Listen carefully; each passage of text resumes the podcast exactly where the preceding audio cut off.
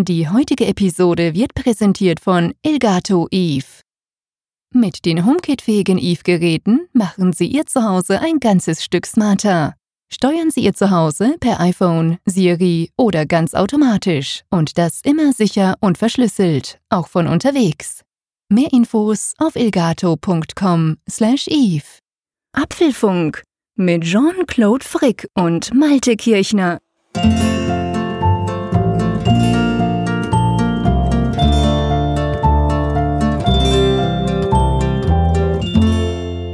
Wir schreiben heute den 25. April. Es ist wie immer Mittwochabend.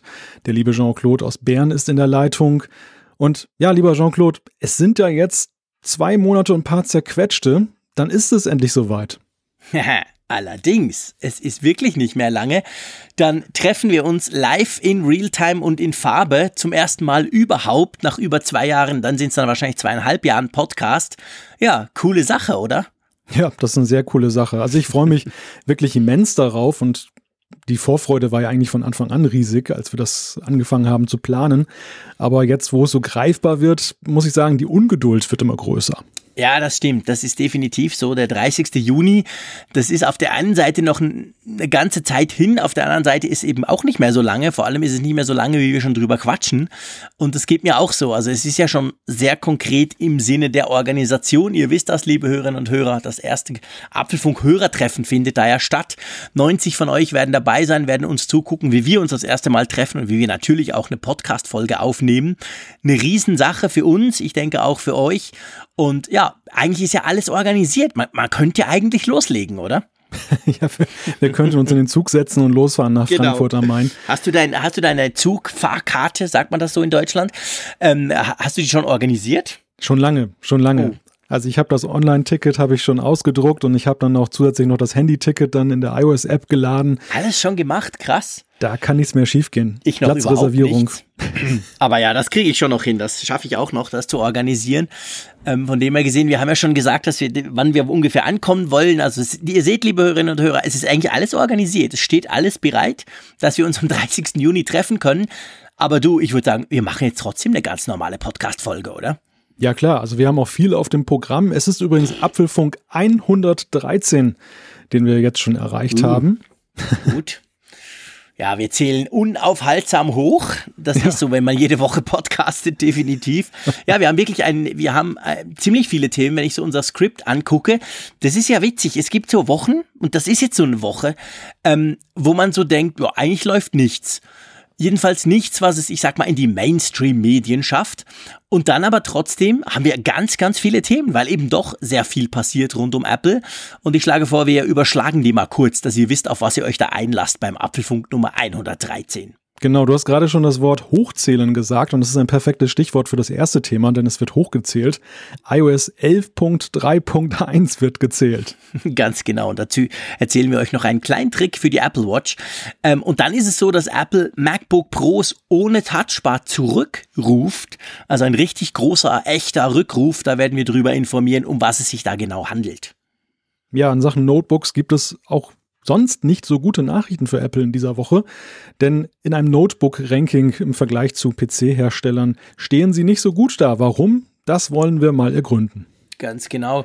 Äh, und dann ist es so, wir beleuchten mal, wie sich's da, wie das eigentlich auf sich hat mit die, mit, ähm, jetzt verquassel ich mich da einfach, einfach so, weil ich da rumgeklickt habe in meinem Skript, selber schuld.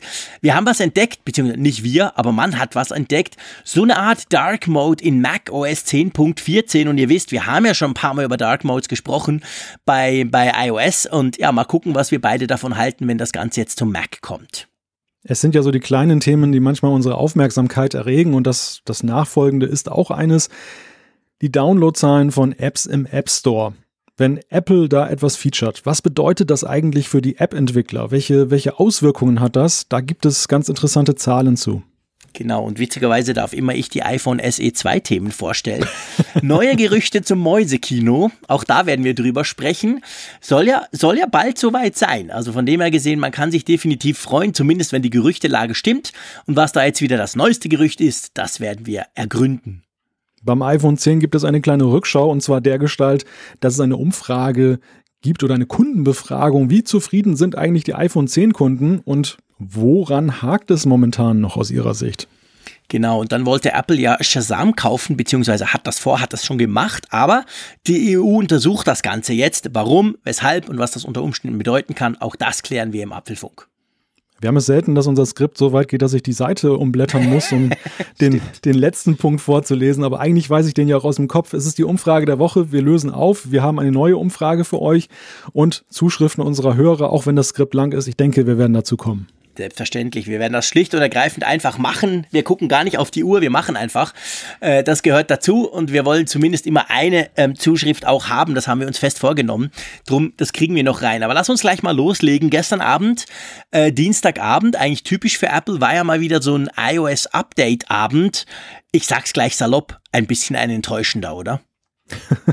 ja, was will man erwarten bei einer Version, die jetzt dann zwei Punkte hat? 11.3.1. Was soll dabei rumkommen? Ja, stimmt, genau. Also die üblichen Security Patches, drum natürlich der Aufruf, ladet euch das Zeug runter, ihr müsst das haben auf euren iPhones und iPads. Also es ist wichtig, aber es gibt tatsächlich auch noch eine, ich sag mal, eine offizielle Fehlerbeschreibung beziehungsweise eine offizielle Fehlerbehebung, gell? Apple hat nämlich einen Fehler oder ein Verhalten korrigiert, das sie mit iOS 11.3 eingeführt hatten. Ja, es geht um die Display-Tausch-Geschichte, dass nämlich, wenn Nutzer ihr kaputtes Display auswechseln lassen und zwar nicht von Apple jetzt direkt, sondern von einem weiteren ja, Shop oder wie, wie nennt man die? Jemand, der das repariert, auf jeden Fall, der jetzt nicht offiziell lizenziert ist, dass das zur Folge hatte mitunter, dass das nicht mehr angenommen wurde, das Display, und dass das Gerät dann nicht funktionierte. Und das wird mit einem dezenten Seitenhinweis von Apple jetzt wieder zurückgedreht. genau, und zwar der dezente Seitenhinweis, das ist mir gleich aufgefallen. Die Release Notes, also das ist ja der Text, den man quasi sieht, wenn man da mal auf Update klickt, während quasi das Update da geladen wird, dann sieht man ja diese Seite und da, da, war, da war richtig viel drin. Da dachte ich gestern im Zug, ich war unterwegs gerade zurück von Zürich am Abend um 8, dachte ich so, wow, da kommt ein Update, da ist ja echt viel gemacht worden. Und dann habe ich gemerkt, Moment, der, den größten Teil des Textes nimmt der Hinweis ein, dass wenn man eben Ersatzdisplays von Drittanbietern einbauen lässt, die oben quasi jetzt dank dem Update wieder funktionieren sollen, dann hätte das eben unter Umständen ähm, quasi negative Folgen. Also eigentlich so eine Art kleiner Werbespot im Sinn von, hey, mach das bitte nicht. Wir fixen jetzt zwar den Bug, den diese Fremddisplays quasi mit uns zusammen seit iOS 11.3 hatten, aber macht's doch lieber nicht, geht doch in den Apple Store. Das fand ich recht bemerkenswert. Das hat Apple, glaube ich, noch nie so gemacht, oder? Nein, ich kann mich auch nicht daran erinnern, dass sie in den Release Notes dann so ein, eine Belehrung, möchte ich fast sagen, dann ja, genau. unterbringen. Genau. Denn in der Regel ist es so, dass sie dann tatsächlich nur die, die Themen kurz anteasern. Bei den großen Releases ist ja so, dass sie dort dann auch dann schon mal genauer ausführen, was hat es mit neuen Funktionen auf sich, was soll das. Aber dass wir bei so einem Release, was ja nun auch so wirklich ein Punkt-Punkt-Release ist, dann da solche Hinweise sehen. Und das hat ja, das hat so ein bisschen was von naja, Rechthaberei möchte ich fast schon sagen. Nach dem Motto ist, das war ja doch richtig, dass wir das gemacht haben. Wir drehen es zurück, weil wir nett sind. Aber denkt daran, böse, böse, wenn ihr da Displays ja, genau. einbaut, die nicht dann äh, offiziell sind oder von äh, lizenzierten äh, Reparaturshops oder von Apple selber eingebaut werden. Aber wo wir bei 11.3.1 sind, eine Frage, die ich mir gestellt habe und die konnte ich mir bis heute noch nicht so ganz beantworten, ist, wir haben ja in letzter Zeit auch sehr viel darüber gelesen, dass es ja Sicherheitsbehörden in den USA gelungen ist, zusammen mit einem Hersteller, der hat so eine komische Box rausgebracht, wo so ein Lightning-Kabel rausguckt. Man schließt das Ding an und dann gelingt es zum Beispiel der Polizei oder dem FBI, die Geräte trotz des Passcodes aufzuschließen.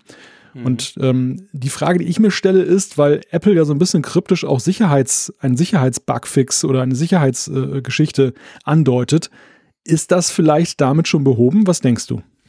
Ich denke, also ob es behoben ist, ist eine gute Frage, aber ich denke, es wird erschwert. Und zwar, man, man, ich, ich habe letztens einen Bericht gelesen, da ging es um iOS 11.3.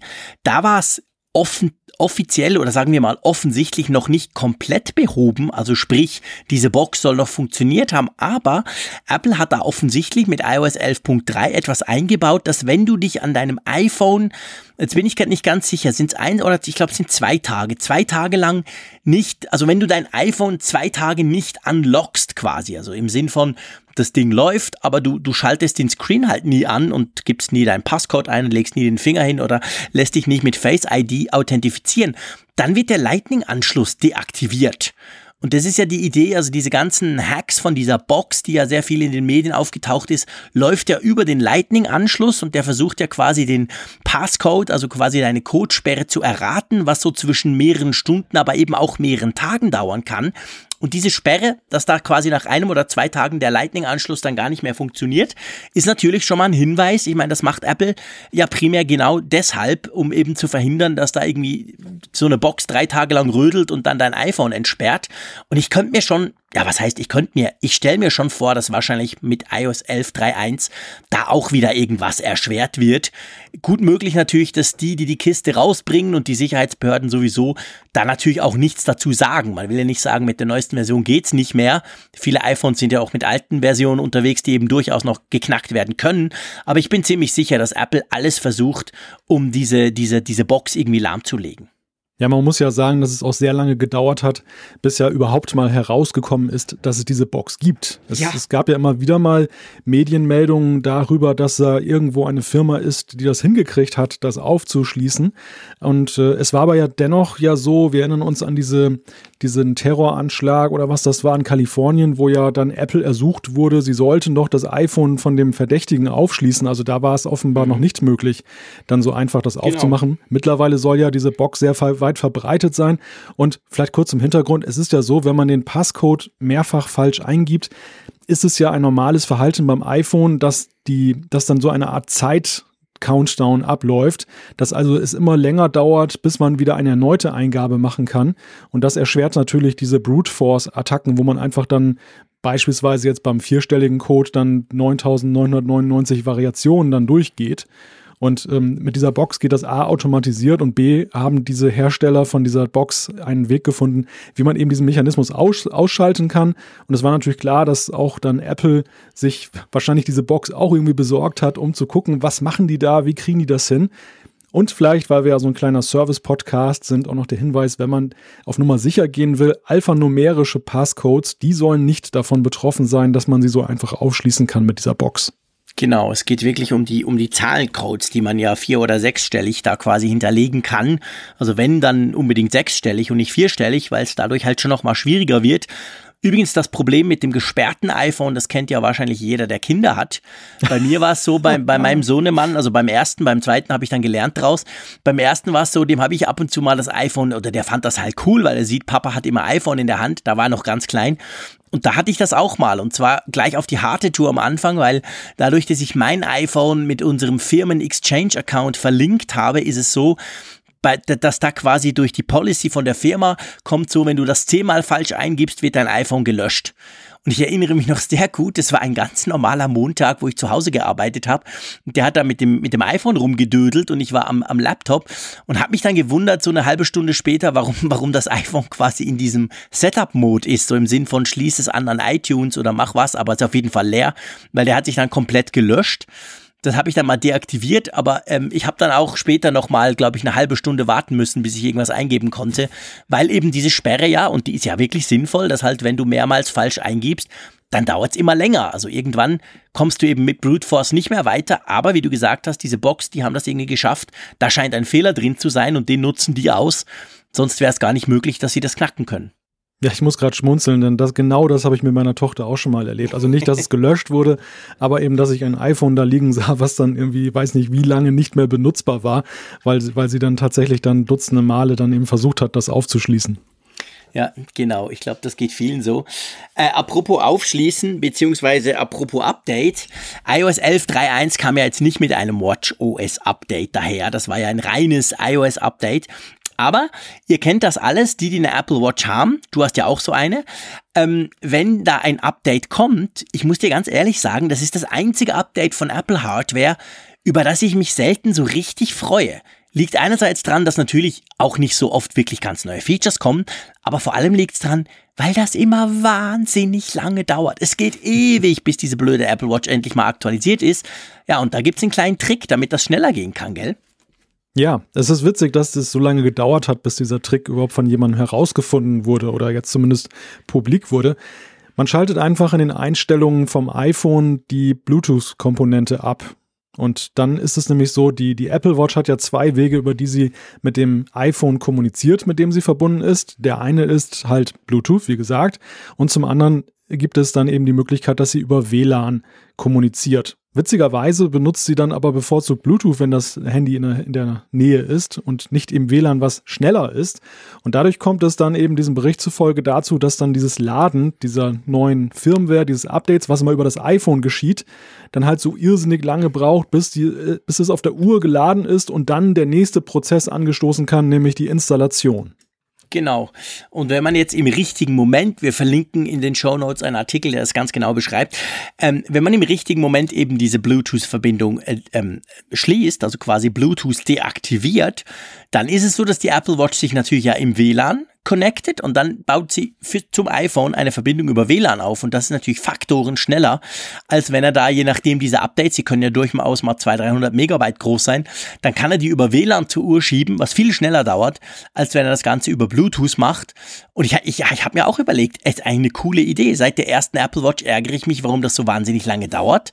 Das dauert bei der Series 3 ein bisschen schneller, aber ist immer noch wahnsinnig langsam. Und ähm, ich habe mich echt gefragt, warum dauert das so lange, bis das einer mal ausprobiert ausprobiert hat. Also ich meine, ich bin auch selber nicht auf die Idee gekommen, da was rumzufrickeln. Man ist ja dann eher so, Update am Laufen, ich mache am besten gar nichts. Ich berühre meine Uhr gar nicht. Ich, ich lege das iPhone daneben und gehe einen Kaffee trinken, weil man ja Angst hat, dass irgendwas schief geht. Aber das finde ich einen coolen Trick, weil dadurch geht es wirklich deutlich schneller. Ja, es gibt ja zwei Komponenten bei der Installation von Updates auf der Apple Watch. Das eine ist ja dieses Laden von der neuen Version, dass es dann auf der, über das iPhone auf die Watch geladen wird. Mhm. Und der, die zweite Komponente, und das ist, glaube ich, die, die von, von den meisten Nutzern intensiver wahrgenommen wird, das ist dann dieser Installationsvorgang selber, der auf der Uhr stattfindet. Das ist ja dieses, wo das Apple-Logo in der Mitte ist und da drumherum ist dann dieser Kreis, der so mhm. ganz mhm. langsam sich genau. schließt. Genau. Und dann äh, muss sie auch nochmal booten. Das dauert bei der Series 0 ja auch dann gefühlte 30 Minuten.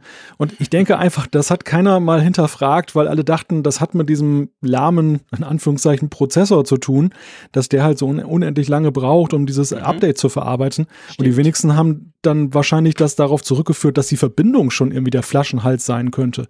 Und so hat man ja zumindest ein bisschen was von diesem langen Weg zum Update dann halt jetzt reduziert. Ja. Total witzig. Also es ist ja übrigens so, diese WLAN-Komponente kommt ja auch zum Tragen, wenn du mit der Apple Watch dich dann aus dem Bluetooth-Kreis deines Smartphones entfernst, aber mhm. noch im heimischen WLAN bist. Man kann es dann immer sehen, dann sieht man so ein kleines Symbol. Ähm, ich glaube, wenn man in die Einstellungen geht, beziehungsweise in diesem Modus, wo man dann halt dann auch die Taschenlampe und diese ganzen Sachen mhm. aktivieren mhm. kann. Und dann ist dann statt des Handys da oben links, ist dann halt dann entsprechend ein Wellensymbol zu sehen genau. und dann genau. weiß man auch, man ist dann im WLAN. Nebenbei bemerkt die Taschenlampe, ich glaube, die wird auch häufig äh, übersehen. Taschenlampe?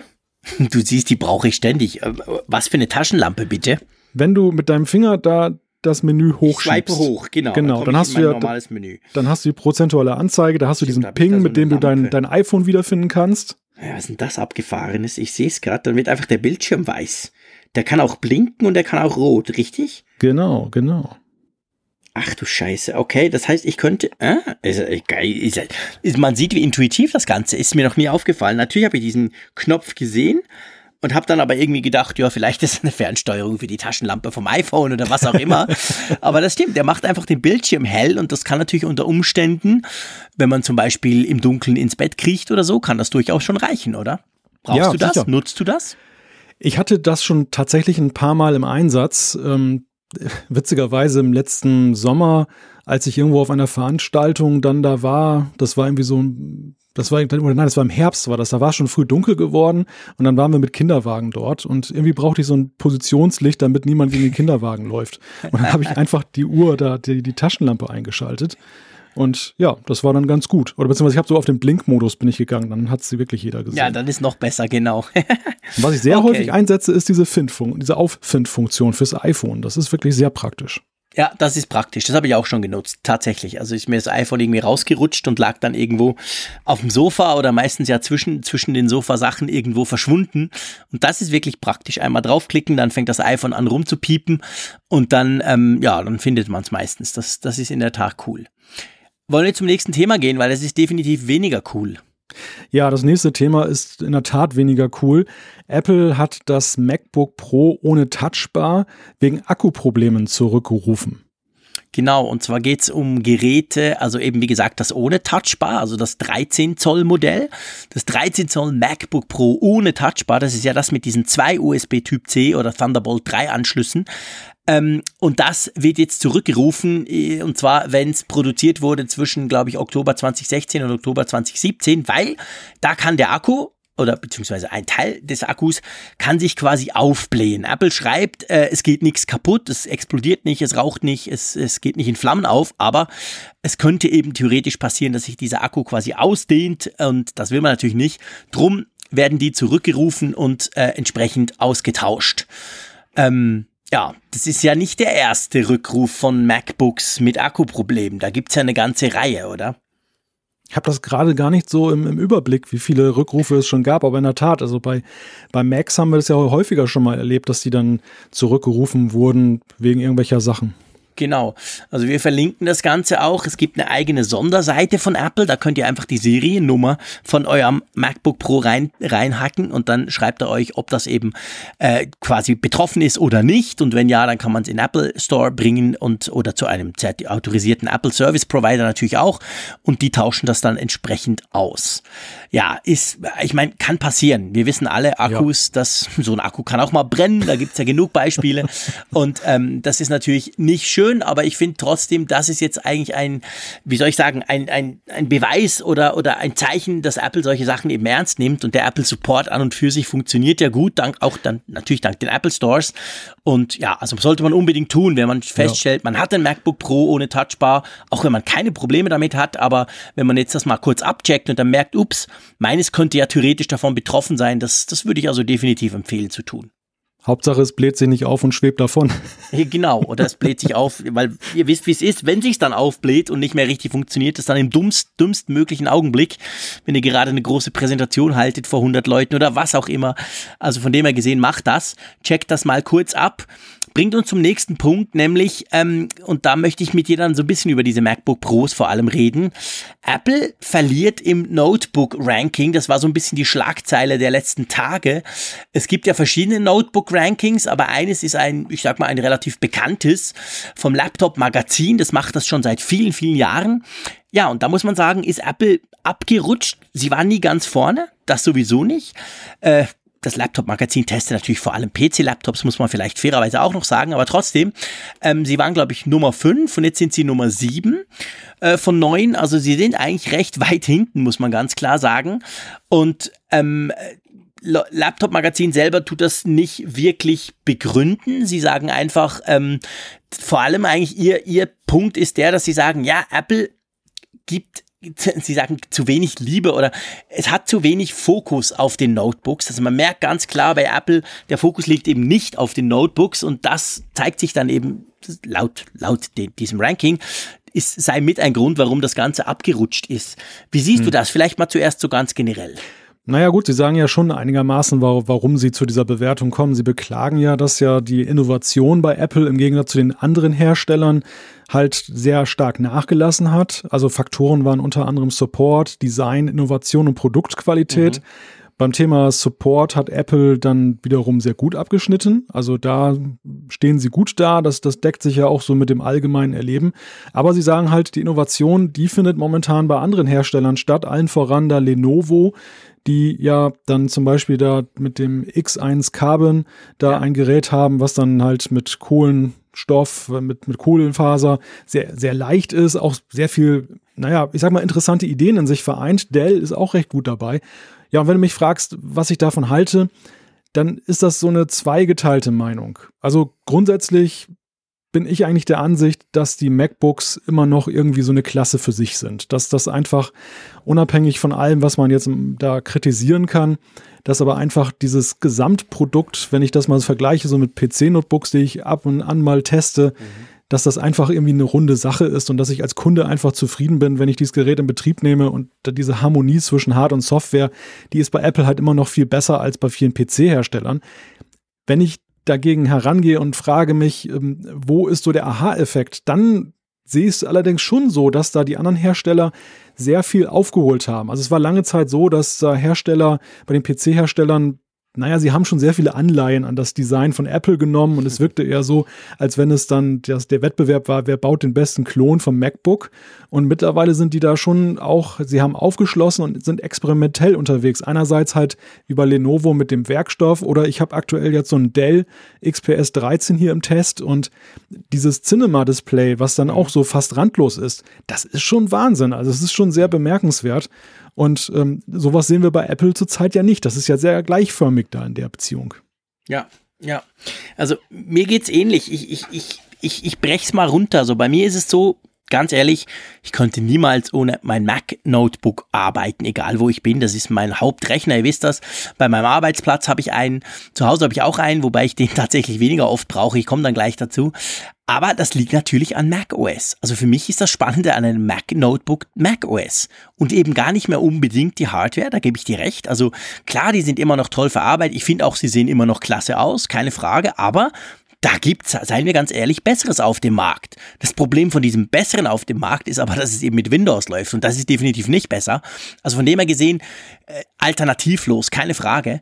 Aber ich muss schon auch feststellen, bei mir ganz persönlich, mit den MacBook Pros der neueren Generation, also sprich, seit die Touchbar hat, habe ich so meine liebe Mühe, ehrlich gesagt. Also ich habe mir ja, das haben wir damals im Apfelfunk auch groß besprochen, ich habe mir ja gleich, als das vorgestellt wurde mit dieser Touchbar, habe ich mir ein 13 Zoll MacBook Pro mit Touchbar geholt, habe mein vorheriges, mein silbriges quasi MacBook Pro verkauft. Ähm, und ganz ehrlich gesagt, das ist der Mac, mit dem ich mit Abstand seit Jahren am meisten Probleme habe. Abstürze, ähm, irgendwelche Hänger und vor allem eine unterirdisch schlechte Akkulaufzeit, ein schrecklicher Standby-Verbrauch. Ich klappe das Ding zu, ich gucke, drehe mich einmal um und der Akku ist leer. Keine Ahnung warum. Also da merke ich schon, das ist irgendwie qualitativ, sage ich mal, Natürlich im Zusammenspiel Software-Hardware gibt's da Probleme. Ich stelle aber auch fest, und das will ich gleich anschieben, ich habe jetzt im Büro ein neues bekommen, auch ein 13 Zoll, das ohne Touchbar, aber das 2017er Modell mit Kaby Lake und den neuesten Prozessoren. Und da stelle ich fest, das habe ich jetzt seit, seit zwei, zwei Wochen im Einsatz. Das läuft deutlich sauberer und vor allem der Akku ist massiv besser. Das hält viel, viel länger als mein Touchbar-Modell. Also gut möglich, dass halt da jetzt für einmal der, der Spruch gestimmt hat, du solltest vielleicht nicht die erste Generation eines kompletten Redesigns, eines kompletten neuen Notebooks kaufen, weil das, das ich jetzt vom Geschäft quasi habe, das ist viel besser, ich sag's jetzt mal so ganz salopp, als das, was ich zu Hause habe. Ja, also könnt, könnte ich mir vorstellen, ich, ich kann das jetzt so nicht bestätigen, was jetzt mein persönliches MacBook angeht. Ich habe ja mhm. mir letztes Jahr das MacBook äh, 12 Zoll in der aktuellen Version mhm. gekauft und ich muss sagen, ich bin damit rundum zufrieden. Also ich habe da überhaupt gar keine Probleme mit festgestellt und das ist einfach eine solide Leistung. Ja. Das, das, das ist verlässlich, das ist das, was ich haben möchte. In Sachen Innovation, du hast gerade die Touchbar angesprochen, die ist natürlich aber ein sehr schönes Beispiel eben dafür, wo es da hakt bei Apple. Es ist ja nicht so, dass es keine Innovation gibt, aber wenn sie so eine Innovation einführen wie die Touchbar, dann finde ich, ist das ein ziemlich inkonsequentes Spiel gewesen. Das, das Ding, das, das ist da bei ganz wenigen Geräten nur, liegt das nur vor. Es hat damit keine große Verbreitung in der Software gefunden. Und so ist es in meinen Augen, ja, man kann das jetzt mittlerweile sagen, brotlose Kunst geblieben, weil einfach, es ist so wenig in meinen Augen, dass, dass da jetzt die Funktions-Key-Leiste mhm. ersetzt wird, dadurch dynamische Software-Tasten. Also ja. das, das, der verpuffte Effekt, sondern die, die, das hätte wirklich ja so sein ganzes Potenzial erst entfaltet, wenn ich da wirklich hätte mitarbeiten können, mit, mit viel Software dann auch. Ja, absolut. Also das ist definitiv so. Vielleicht noch zu deinem Feedback zum MacBook. Also ich, ich habe natürlich rumgesurft und, und rum, rumrecherchiert, was denn da los ist. Und ich hatte so ein bisschen den Eindruck, auch wenn ich andere frage, wenn ich zum Beispiel auch YouTuber frage oder so, die, die praktisch alles auf ihren MacBook Pros machen, es ist eben das MacBook Pro mit Touchbar. Also es ist ganz spezifisch die erste Generation vom MacBook Pro mit Touchbar, die, die überdurchschnittlich vom Problem betroffen ist. Auch die 15 Zoll, Zoll Modelle, da gibt es auch einige Beispiele von Leuten, die unglaubliche Probleme damit haben. Ich glaube jetzt in der, in der zweiten Generation, egal ob mit oder ohne Touchbar, ist das sind diese Probleme, gerade was so Stabilität und Akkulaufzeit anbelangt, definitiv behoben. Und das MacBook selber, das war, glaube ich, sowieso nie betroffen, weil ich meine, wenn du dir das letztes Jahr gekauft hast, war das natürlich auch schon die nächste Generation und nicht die allererste. Also offensichtlich diese Einführung der Touchbar, so schlecht sie heute auch nach wie vor unterstützt wird und dadurch, wie du gesagt hast, der Effekt ziemlich verpufft ist. Aber diese erste Generation, die war ich will nicht sagen schlecht, aber sie war definitiv irgendwie qualitativ nicht ganz auf dem Level, dass man sich eigentlich von Apple gewöhnt ist. Ja, ich glaube, man kann schon sagen, dass das MacBook Pro, das die Touchbar einführte, schon irgendwo ein, ein MacBook war, das für Apple auch einen, einen sehr starken symbolischen Charakter hat, dass sie einfach eine Zäsur herbeiführen mussten, was, ja. was die Mac-Produkte angeht. Also danach ja. ging das ja auch los, dass sie dann ja diese ganze Pro-Geschichte neu aufgebrezelt haben, mhm. dass sie sich da diesem Dialog gestellt haben mit einigen Tech-Journalisten. Ich glaube schon, dass das das Gerät war, was die, diese Zeitenwende ausgelöst hat. Einerseits, weil es so viel es wurde so viel hineinprojiziert an Frust, das muss man ja auch sagen. Also von, ja, von diesem MacBook stimmt. Pro wurden ja auch Dinge erwartet, die man jetzt dann nicht unbedingt erwarten konnte, aber die sich einfach angestaut hatten, so in der Nutzerschaft. Und ja. zum anderen gab es aber auch ein paar Dinge, wie eben diese Touchbar, die, die an und für sich mich ja auch dann durchaus jetzt begeistert hat. Also ich hatte als ich ja auch das als Testgerät und, und habe dann auch so ein bisschen damit rumgespielt und, und fand das eigentlich einen witzigen Ansatz. Aber mhm. leider, leider muss man ja im Jahre 2018 sagen, und ich glaube, es ist jetzt ja zwei Jahre her, dass das vorgestellt wurde, dass das irgendwo folgenlos geblieben ist. Also wir haben ja jetzt eben nicht dann auch dann die Tastatur jetzt für den Mac, wo man dann auch ja. eine Touchbar hat. Die Touchbar war eigentlich ein ganz tolles Versprechen für die Zukunft, das aber nicht eingelöst wurde. Ich sehe es bei mir. Ihr wisst, ihr könnt diese Folge nachhören im Apfelfunk. Ich war ja begeistert. Ich fand das so geil, diese Touchbar. Ich fand das, wow, das sieht immer echt cool. Der, der Screen da und das wechselt sich dann je nach Programm und ah, sowas Cooles. Und ich stelle fest, nach ein, drei Viertel Jahren, wo das Ding jetzt auf dem Markt ist, muss ich ganz klar sagen, jetzt eben, ich habe jetzt den schönen Vergleich, weil ich das gleiche habe quasi ohne Touchbar, jetzt bekommen von meinem Arbeitgeber dieses 13 Zoller und ganz ehrlich gesagt, das Ding ist praktischer. Und zwar ganz einfach, weil diese wenige Mal, wo ich sowieso da oben klicke, ist es einfacher, wenn ich auf eine klassische Taste haue. Und ähm, die ganzen schönen Versprechen wurden nicht eingelöst. Praktisch, es gibt nur wenige Programme, die es überhaupt unterstützen. Und die, die es tun, machen es jetzt vielleicht nicht alle so clever, wie man es unter Umständen machen könnte. Dadurch geht das Potenzial verloren und letztendlich reduziert sich dann noch auf den Touch-ID-Sensor. Der ist in der Tat cool. Der fehlt mir jetzt bei meinem Geschäftsnotebook definitiv, weil das hat das ja nicht. Das ist ja in der Touchbar sozusagen integriert. Das ist was Schönes. Aber sonst muss ich ganz klar sagen, also wenn ich jetzt heute vor der Wahl stände und sagen müsste, welches kaufst du dir und dann den Preis angucke und so, ich würde wahrscheinlich das kleine ohne Touchbar nehmen. Das wirft allerdings die Frage auf, was passiert eigentlich mit Touch ID? Also von allem, was man ja, ja nun über die Touchbar sagen kann, Touch ID war ja so eine Sache lange erwartet bei den Macs, bei den mhm. portablen Macs vor allem. Da war sie dann plötzlich da, diese Touch ID-Geschichte. Mhm. Aber was denkst du, wird uns das irgendwann nochmal wieder begegnen? Weil die letzten Sachen, die waren ja auch alle ohne Touch-ID. Das ist eine gute Frage und ist eine schwierige Frage vor allem. Ich meine, Apple hat jetzt, ich sag mal, auf Gedeih und Verderb die Touch-ID mit der Touch-Bar quasi verheiratet. Also ich gehe eigentlich nicht davon aus, dass wir einfach eine Touch-ID kriegen ohne Touchbar. Das wäre dann definitiv der Tod der Touchbar. Das wäre dann das Eingeständnis, dass dieser schöne kleine Screen einfach nutzlos ist und man ihn weglässt. Auf der anderen Seite sieht es tatsächlich im Moment nicht so aus, als ob diese Touchbar irgendwie mal noch auf andere Geräte kommt. Ich meine, auch ein MacBook da, da müsste die auch reinpassen, wenn man sich das Ganze so anschaut oder so. Aber im Moment sieht's da ja noch gar nicht danach aus. Also wir haben eigentlich nur diese zwei, das, das teurere 13 Zoll und das, das große 15 Zoll Notebook, wo überhaupt diese Touchbar drin ist mit der Touch ID. Ich weiß es nicht. Ich, ich meine, ich kann mir auch nicht vorstellen, dass also ich vorstellen kann ich mir vieles. Ich würde es mir sogar wünschen. Es wäre natürlich geil, wenn sie Face ID einbauen würden.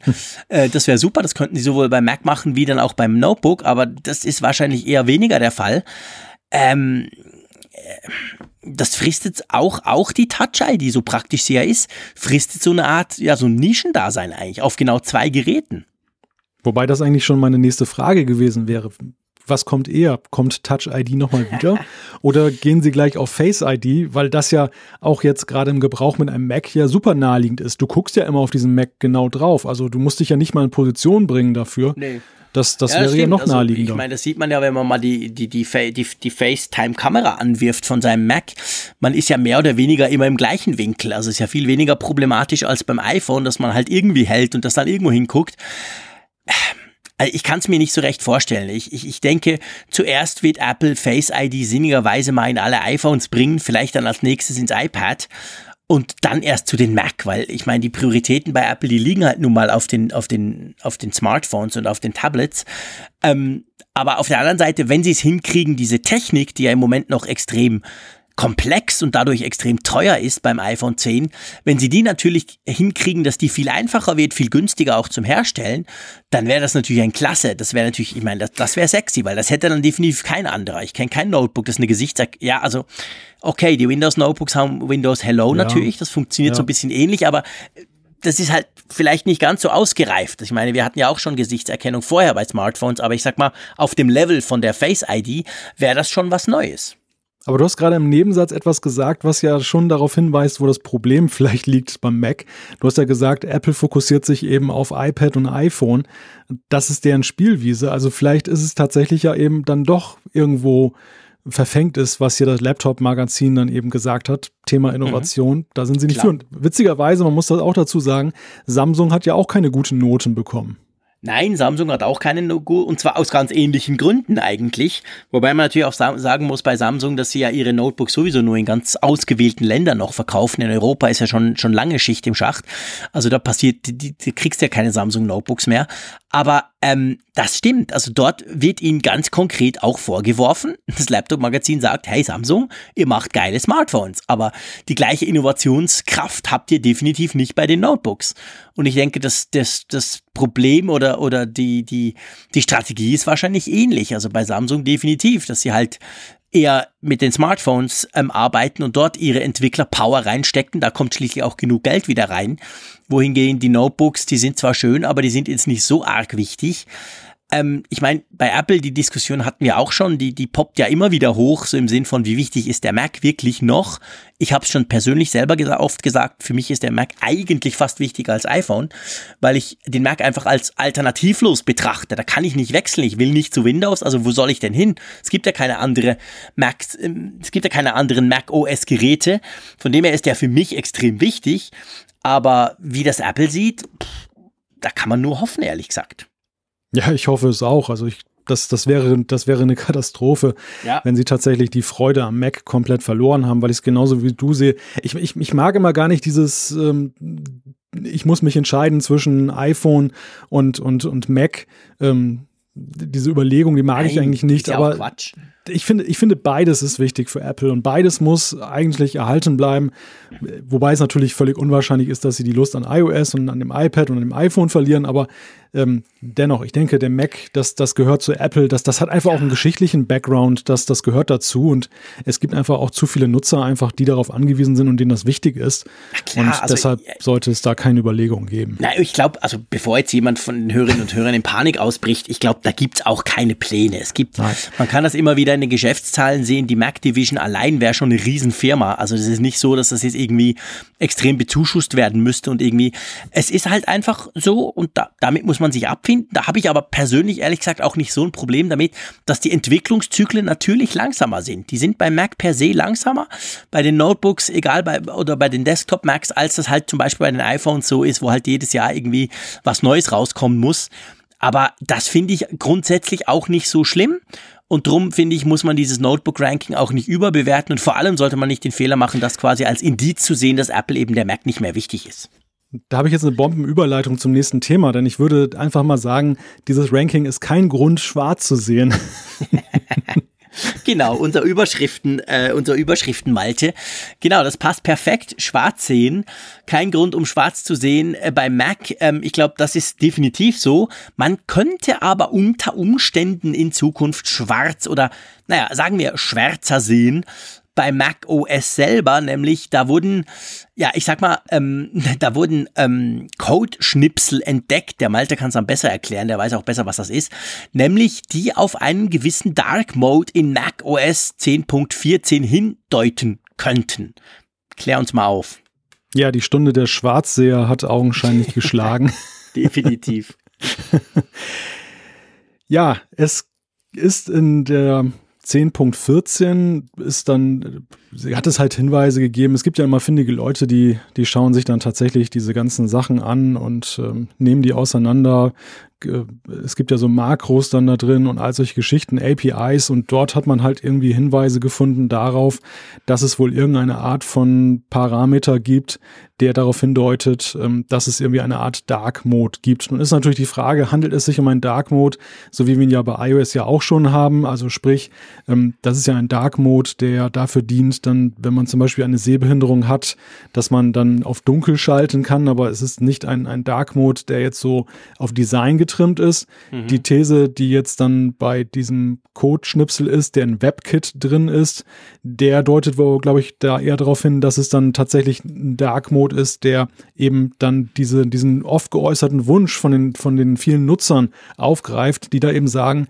ich möchte nicht immer in so eine weiße Funzel reingucken. Ich möchte, dass das schön dunkel ist und ja, ja also so eine Reminiszenz an alte Zeiten, so, so wie DOS, ne? Du weißt ja, schwarz, schwarzer Hintergrund und dann da weiß die Kommandozeile. wenn wir es richtig machen, da war der Hintergrund noch grün. Gehen wir noch ein paar Jahre stimmt, zurück. Stimmt. Dann war es noch grün auf einem Röhrenmonitor, der dir, zumindest haben das meine Eltern das Gefühl gehabt, die Augen verbrutzelt. So schlimm war es ja dann auch nicht, by the way. Aber ja, du hast recht.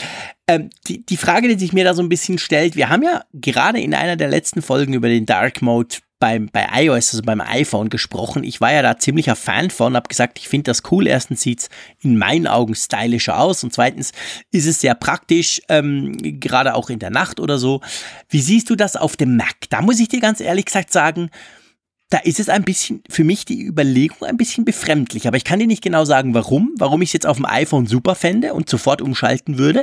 Und auf dem Mac so ein bisschen das Gefühl habe, hm, obwohl man da, du hast recht, also wenn ich jetzt hier auf meine drei Monitore gucke, der rechts, da läuft Audition drauf, das ist vor allem schwarz und grün, okay. Der in der Mitte ist unser Skript, brutal weiß. Und links sind irgendwie 200 Tabs im Chrome-Browser, die sind auch alle weiß. Also es ist schon sehr viel weiß, da gebe ich dir recht. Ja, ich muss erstmal noch kurz präzisieren. Das, das hat man gefunden in der WebKit-Mailing-Liste. Also WebKit ist ja die, die Engine, die beim Safari-Browser läuft und dort hat man halt eben diese Hinweise gefunden. Das ist jetzt nicht eine Beta von der nächsten macOS-Version, mhm. sondern darin dann hat man dann das indire hat man indirekte Hinweise gefunden. Ja, Dark Mode und macOS, das ist ja eine Geschichte, als ich gerade so drüber nachdachte, das ist uns ja schon ein paar Mal untergekommen, dass mhm. gesagt wurde, dass macOS irgendwie einen Dark Mode einführen wird. Und jedes Mal gab es ja Jubelschrei, jedes Mal kam es nicht. Und ähm, ich, ich, ich glaube, das ist zutiefst so eine geschmackliche Geschichte. Also das mehr, mehr noch wahrscheinlich als auf den, auf den Smartphones, wo es ja vielleicht noch handfeste Gründe gibt. Also ja. du hast es ja auch mal gesagt, wenn du im Bett liegst und das Licht ist schwach, dann ist es für die Augen angenehmer. Ja, genau. Ich weiß nicht, wie viele Leute mit ihrem MacBook im Bett sitzen. Also ich könnte mir vorstellen, weniger als mit dem iPad und mit dem iPhone.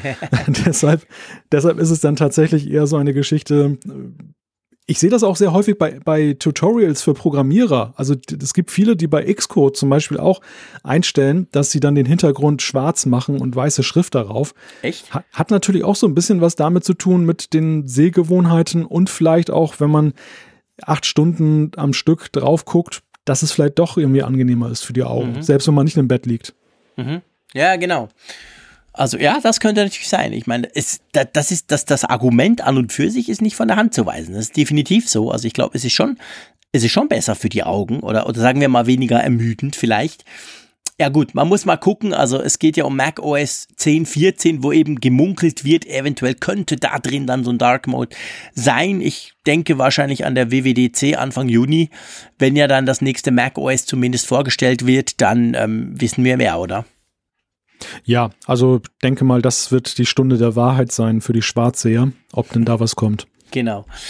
Ähm, apropos Downloads und apropos Apps generell, ähm, ich fand das ganz spannend. Ich bin diese Woche über einen Artikel gestolpert.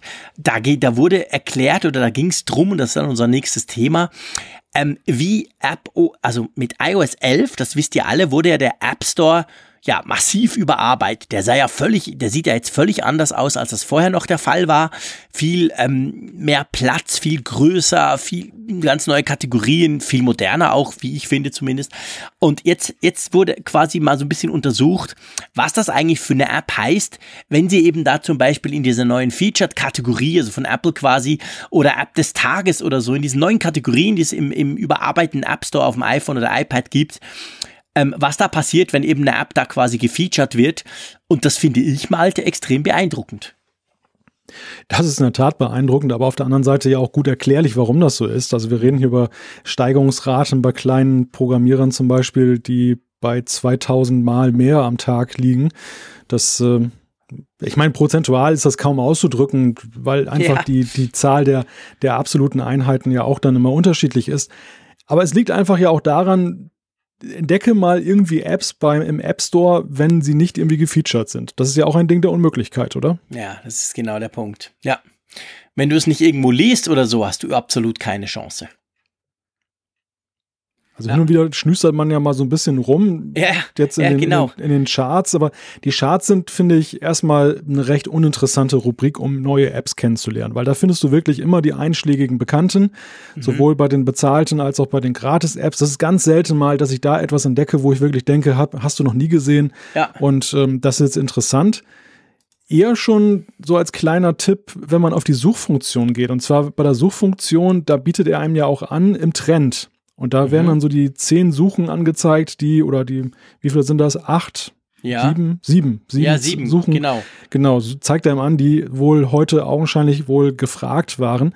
Man kann ja. da so wie bei Twitter kann man immer so ein bisschen Zeitgeist auch herauslesen. Also wenn zum Beispiel jetzt Fußballsaison ist, dann sind natürlich die Fußball-Apps auch mal groß hoch im Kurs.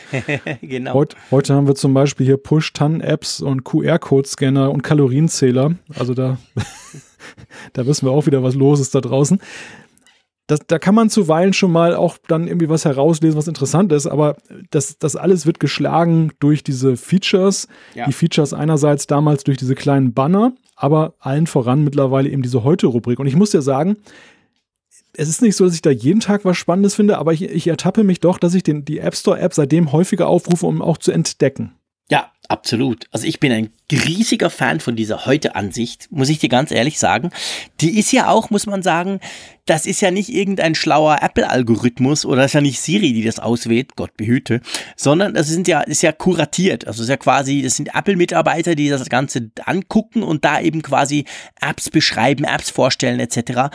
Und ich finde auch, also da kommt immer wieder Zeug, wo ich denke, boah, coole App, habe ich noch nichts drüber gelesen, wäre ich nicht drauf gekommen, würde mir aber unter Umständen passen, die ich manchmal dann sogar auch ausprobiere. Also das ist schon eine, finde ich, sehr, sehr coole Art, neue Apps zu entdecken. Und drum ist es auch kein Wunder, dass wenn man da eben landet, dass man dann quasi, ähm, ja, dass man dann extrem gute Downloadzahlen oder sagen wir mal extrem verbesserte Downloadzahlen kriegt. Ja, Malte, eigentlich müsste ja Apple jetzt nur noch unsere Funkgeräte-App da mal vorstellen, oder? Ja, mir würde es schon reichen, wenn Sie uns in dem Podcast-Bereich einfach mal ein bisschen herausstellen würden. ja gut, da können wir uns aber ehrlich gesagt nicht beklagen, oder? Nein, also in den Charts sind wir ja gut dabei, das stimmt, das stimmt. Genau. Aber es gibt auch mal diese kleinen Banner auf der Übersichtsseite. Ja, ja klar, das dürften das Sie definitiv mal tun, reizvoll. da hast du völlig recht. Also für die Charts seid ja ihr verantwortlich, liebe Hörerinnen und Hörer, weil ihr das fleißig runterladet und wir drum immer ganz weit oben hingespült werden. Aber ähm, ja, das stimmt, Apple dürfte das durchaus auch mal featuren und ich meine, Sie könnten auch mal unsere Funkgeräte Geräte-App, die ist ja wirklich umfangreich, cool, spannend und ich würde mal sagen, doch irgendwo durch einzigartig durch ihre Funktionalität. Also die dürfte da auch mal landen. Das wäre spannend. Ja, ich bin der Letzte, der was dagegen hätte. das weiß ich doch, ist doch klar. Also gut, das hätten wir geklärt mit den Downloads. Unsere Wünsche haben wir auch formuliert, auch schön. Jetzt gibt es ja viele, viele, viele, viele Leute, und das bringt uns zu unserem nächsten Thema. Zumindest gefühlt gibt es viele Leute, die sich ein neues iPhone SE wünschen. Das die Überleitung. Und da gibt es jetzt neue Gerüchte, Malte, und zwar für einmal nicht, äh, dass es das kommen soll. Da haben wir in einer letzten Folge drüber gesprochen. Man spricht immer noch von Mai, was mich ehrlich gesagt relativ erstaunt. Kommen wir vielleicht noch dazu. Aber vor allem geht es um ein Gerücht von etwas, das nicht beim iPhone SE dabei sein soll. Genau. Der 3,5 Millimeter Klinkenstecker soll verschwinden. Genau. Oder die Buchse ähm, besser gesagt. Genau, dieses kleine Ding, das wir ja bei, bei modernen iPhones schon lange nicht mehr haben. Das ist ja mit dem iPhone 7 und 7 Plus sind die ja verschwunden. Das iPhone 10 hat die natürlich nicht zurückgekriegt, das 8er und das 8 Plus auch nicht. Ja, und jetzt soll eben das SE, wenn es diesen Relaunch gibt oder wenn es die neue Version gibt, soll das Ding auch verschwinden. Und da gibt es natürlich dann schon gleich wieder ganz viele Gerüchte. Und da versuchen ja gewisse Leute schon wieder zu ergründen, ja, warum soll denn der weg? Das Ding ist ja gar nicht kleiner, es hätte doch locker Platz da drin und so. Also man muss natürlich sagen, wir wissen ja noch nicht genau, wie das neue iPhone SE aussieht. Aber lass uns jetzt mal einfach spekulieren. Das macht ja ab und zu auch Spaß. Ähm, was denkst du? Würde Apple diesen Klinkenanschluss schlicht und ergreifend weglassen, einfach weil sie finden, dann passt's wieder, weil wir haben den einfach nicht bei unseren neuen iPhones, auch wenn sie Platz hätten, auch wenn der eigentlich problemlos eingebaut werden könnte, so quasi aus Trotz. Das ist eine sehr gute Frage. Könnte ich mir vorstellen, ja, weil ich glaube, Apple ist dem der Idee des, der, der Wireless-Geschichte, dass du nichts mehr per Kabel anschließen sollst, so treu, dass sie dann tatsächlich versuchen, das zu minimieren, was es dann mhm. noch in Anschlüssen gibt, dass sie eben dann auch sagen, wir haben gute Produkte, die eben dafür ausreichen und, und besser sind, um sich damit zu verbinden. Man muss nicht mehr so eine Schnur haben und wenn man sie haben möchte, hat man ja immer noch den Lightning-Adapter, mhm. um dann doch sich da anzustöpseln. Ich könnte es mir vorstellen, dass sie das machen, aber ich meine, das ist natürlich keine populäre Maßnahme, denn ich denke mal, das SE ist ja ein Stück weit auch die letzte Bastion derjenigen, die den Klinkenstecker erhalten wollen beim iPhone. Ja, du glaubst doch nicht im Ernst, dass jemand das Mäusekino kauft, nur damit er den Klinkenstecker noch nutzen kann, oder? Ach du, weiß ich nicht. Meine das bringt uns zur nächsten Frage. Das bringt uns zur Frage, die ich mir auch immer wieder stelle und die stelle ich mir vor allem immer wieder, wenn ich Testberichte von Kollegen lese, äh, die irgendwelche Smartphones testen. Wenn ein Smartphone, und da sticht natürlich Samsung heraus, die das wirklich, ich sag mal, vorbildlich durchziehen mit dem Klinkenstecker, der immer noch auch beim neuesten S9 noch dabei ist, dann wird das immer wahnsinnig gelobt von allen. Und ich, ich, ich bin da so ein bisschen hin und her gerissen, ehrlich gesagt. Also ich frage mich auf der einen Seite, ähm, braucht das, ist das wirklich noch wichtig für die Leute da draußen? Weil ich meine, ich sag's mal salopp, Hauptsache du kriegst ein Headset mit und wenn dir das nicht passt, nimmst ein anderes und wahrscheinlich unter Umständen doch vielleicht auch Wireless oder so. Also für mich persönlich ist zwar vom ich sag mal, im professionellen Bereich als Radiojournalist nervt mich das, weil es gibt sehr viel schönes Zubehör für den Klinkenanschluss vom iPhone. Also das stört mich, gebe ich zu. Für mich als Konsumenten ist mir das ehrlich gesagt scheißegal. Ich brauche den schon lange nicht mehr. Du meinst jetzt, dass der Lightning-Anschluss mit dem Adapter als Alternative ja, reicht? Ja, reicht völlig. Ja. Wenn ich mal einen Klinken überhaupt noch brauche. Also ich brauche eigentlich keinen Klinken. Weil hm. entweder reicht mir das mitgelieferte Headset oder ich habe was Wireless. Punkt. Also zunächst mal noch kurz zurück zur letzten Frage. Ich könnte mir auch vorstellen, dass aber ja auch dann vielleicht tatsächlich technische Gründe dafür sprechen, dass sie diesen Verzicht dann beschließen. Sei es jetzt, dass sie mit der Wasserfestigkeit noch etwas machen wollen, sei es, dass sie vielleicht es gibt ja auch gerüchteweise diese Sachen, dass das kabellos laden soll. Vielleicht gibt es irgendwelche Interferenzen, wenn man kabellos lädt und kann noch so einen Klinkenstecker einstöpseln. Ich weiß es nicht. Dieses Szenario hat es ja beim größeren iPhone nie gegeben, weil der schon längst ja, weg war, als das kabellose Laden eingeführt wurde. Äh, die Frage, braucht man das? Braucht man den Klinkenstecker? Ja, das, ich glaube, da, da geht ein großer Riss durch das Lager der Nutzer. Denn ja. genauso, genauso wie es viele gibt, die auch sagen, ich muss nicht jedes Jahr ein neues iPhone haben und einige tatsächlich ja ganz großen Zyklen dann, dann erneuern. So gibt mhm. es sicherlich auch einige, die haben ihre Kabelkopfhörer, sind stolz wie Bolle darauf, super zufrieden damit und haben einfach keinen Bock, dann in diesen zusätzlichen Adapter immer noch mitzuführen, den man ja zugegebenermaßen auch recht leicht mal verlieren kann. Und äh, ich glaube schon, dass die irgendwie eine Wertschätzung für einen Klinkenstecker haben. Das ist kein, kein K.O.-Argument, dass sie sagen, ich kaufe mir nie wieder ein iPhone oder sonst etwas. Mhm. Aber ich glaube schon, dass diese Menschen damit glücklich sind und sollen sie auch gerne sein. Ja, klar, ich will ja niemandem den Klinkenstecker ausreden, definitiv nicht. Äh, ich ich überlege mir nur noch, ich, ich bin einfach immer so ein bisschen hin und her gerissen betreffend der Relevanz von diesem Teil. Ähm, und drum ist es für mich immer ein bisschen unsicher. Kommen wir mal noch zum anderen Gerücht und das fände ich eigentlich spannender, nämlich dass das iPhone SE 2 ja drahtlos laden können soll. Ehrlich gesagt, da gehe ich fest davon aus. Ich könnte mir eigentlich gar nicht vorstellen, dass Apple im Jahre 2018 noch ein Gerät, also ein iPhone, rausbringt, das nicht kabellos geladen werden kann. Oder wie siehst du das? Ja, vor allem, wenn sie dann auch ihre eigene Ladematte haben. ja, stimmt, genau. Wie war das nochmal? Ich erinnere mich nicht, schon eine Weile her. Ich habe das schon wieder vergessen. Weißt du, im Alter kann man sich, wenn es mehr als elf Monate sind, kann man sich nicht mehr dran erinnern. Zwischen einer Vorankündigung, hey, nee, zwischen einer Vorstellung auf einer Keynote und dann der Möglichkeit, dass man auf den Markt kommt. Ja, du hast recht. Aber das, das werden wir nicht nochmal auf.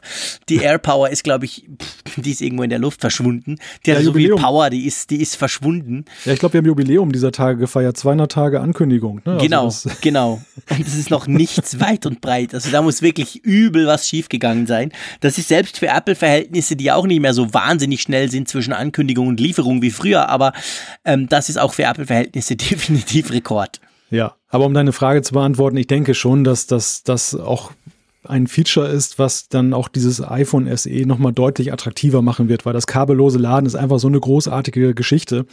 Und ähm, der, der Prozessor, der, das Prozessor-Update, das, das übliche, alleine, klar, das ist auch für viele Leute nicht uninteressant, aber das ist natürlich nicht so ein Feature, das dann auch in einer Präsentation und im Verkauf dann gut funktioniert, während eben dieses kabellose Aufladen wäre ja ein deutlicher Unterschied eben zum Vorgängermodell. Genau.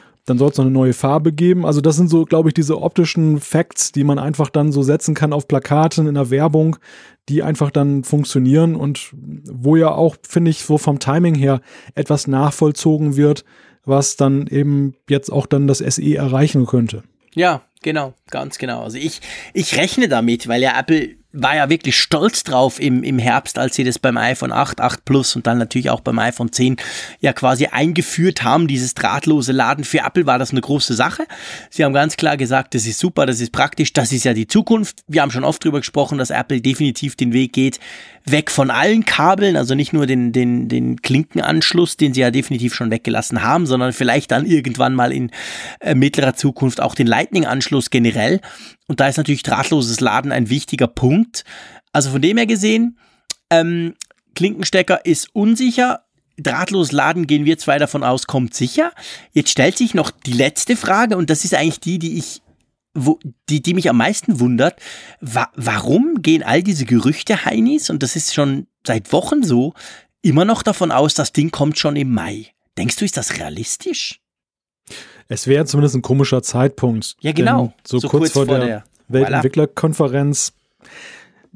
Ich weiß nicht, gibt es da Präzedenzfälle für, dass Apple dann so kurz vorher noch irgendwie eine Produktpräsentation gemacht hat oder überhaupt irgendwas gelauncht hat? Meistens war es doch so, wenn es kurz vor der WWDC war, dann hatte es noch Zeit. Dann, hat, dann, dann ist es eher noch ein Tag vor Beginn der WWDC irgendwie rausgekommen, wenn dann die WWDC überladen war, einfach an Themen das hatten wir da auch in irgendeinem Jahr, dass dann irgendwie ja, eine genau. Pressemitteilung genau. rauskam genau. und dann haben so irgendwas da gestartet. Ja. Ja, also ich, ich glaube, ich meine, klar, es, es gibt natürlich triftige Gründe zu sagen, WWDC eben nicht. Das ist natürlich das, was wir auch immer wieder diskutieren. Die WWDC ist ja ganz klar eine Entwicklerkonferenz. Da geht's eigentlich nicht um Hardware. Da geht's vor allem und ausschließlich um Software. Es gibt Fälle, wo eben, ich glaube, das MacBook Air war es sogar, wo, wo, wo natürlich Hardware auch an der WWDC-Keynote vorgestellt wurde. Aber ich sag mal, ja, es gäbe natürlich Gründe zu sagen, nee, das ist eine Entwicklerkonferenz, da machen wir nichts Hardware, wir machen das vorher, hm. aber so ganz klar ist es eben auch nicht mehr. Ja, ich glaube, das SE kommt aber allein schon deshalb nicht in Frage für die Weltentwicklerkonferenz, weil es da überhaupt gar keinen Bezugspunkt gibt. Wenn du ein neues iPhone jetzt beispielsweise hypothetisch bringen würdest, jetzt ein, ein großes mit großen Killer-Features, ähm, dann könntest du das irgendwie einbetten, dann könntest du sagen, dafür kann man entwickeln und deshalb stellen wir es hier vor. Aber, mhm. äh, oder eben auch die MacBooks. Die MacBooks sind ja klassische Arbeitsgeräte von Entwicklern. Insofern Stimmt. passt das ja auch zu einer Weltentwicklerkonferenz. Aber das SE, also wo, wo ist da der Link? Wo ist da die, die Verbindung gerade jetzt zu dieser Software-Komponente, Entwicklerkomponente? Allenfalls könnte man natürlich sagen, da ist dann auch der A10 drin, gerüchteweise, und der kann AR-Kit dann auch richtig schön. Und dann wollen wir nochmal sagen, dass wir jetzt AR-Kit 1.5 haben oder wir stellen vielleicht AR-Kit 2.0 schon vor. Ja. Das könnte natürlich sein, aber ja, das wäre schon ziemlich weit hergeholt. Ja, ja, definitiv. Also gut, wir gehen eher weniger davon aus. Definitiv klar so. Das würde ja dann aber eben heißen, es könnte doch auch im Mai sein. Denkst du, jetzt mal noch letzter Punkt, denkst du, Apple wird das iPhone SE 2, so es denn kommen sollte, einfach auch per Presserelease raushauen? So ganz normal im Sinn von, hey, hier ist das neue iPhone SE? Also alles andere würde mich wundern, muss ich dir sagen. Mhm. Denn bei alledem, was ich hier sehe an Gerüchten, so sehr das ja nun den einzelnen Nutzer dann auch positiv bewegen mag und auch zu Recht positiv bewegen äh, kann, das ist jetzt, da, da, ist ja nichts dabei, was so innovativ ist, dass das jetzt eine Produktpräsentation rechtfertigt. Nun gut, nun werden wir wahrscheinlich einige. Sag ich in, doch schon in, lange. In, da werden mir einige entgegenschleudern, dass natürlich die Einführung des Pencils bei, bei einem, bei einem äh, günstigeren iPad jetzt auch nicht die, die technische neue Innovation ist, sondern eigentlich nur ein, ein Update eines vorhandenen Geräts. Also klar, dieses Argument verfängt natürlich so ein bisschen nach dem, was wir dieses Jahr schon erlebt haben. Aber ja, also ich, ich fände komisch. Also ich, ich weiß nicht, entweder müsste es noch was anderes geben. Ich kann mir nicht vorstellen, dass sie tatsächlich dafür ein Event machen. Das war einfach etwas anderes, als sie das SE eingeführt haben. Das, das war, da war die Message eben ja auch, wir nehmen jetzt diesen Wunsch nach dem kleineren Display ernst. Wir machen eine neue Gattung von iPhone auf. Mhm. Und das haben sie aber, glaube ich, gar nicht mal damals mit der Präsentation. Das war doch, glaube ich, dann ein, eine Pressemitteilung, oder? Nee, Moment, das war mit dem iPad, Entschuldigung, das war mit nee, dem nee, iPad genau. zusammen, genau, ja, iPad genau. Pro. Genau, ja, also genau, genau, das haben sie vernünftig vorgestellt auf einer Produktpräsentation. Was heißt vernünftig? Das haben sie vorgestellt auf einer Produktpräsentation. Und ähm, jetzt ist aber eigentlich ja, wenn da nicht eine große Überraschung drin steckt, nichts dabei, was ein Event meines Erachtens rechtfertigt.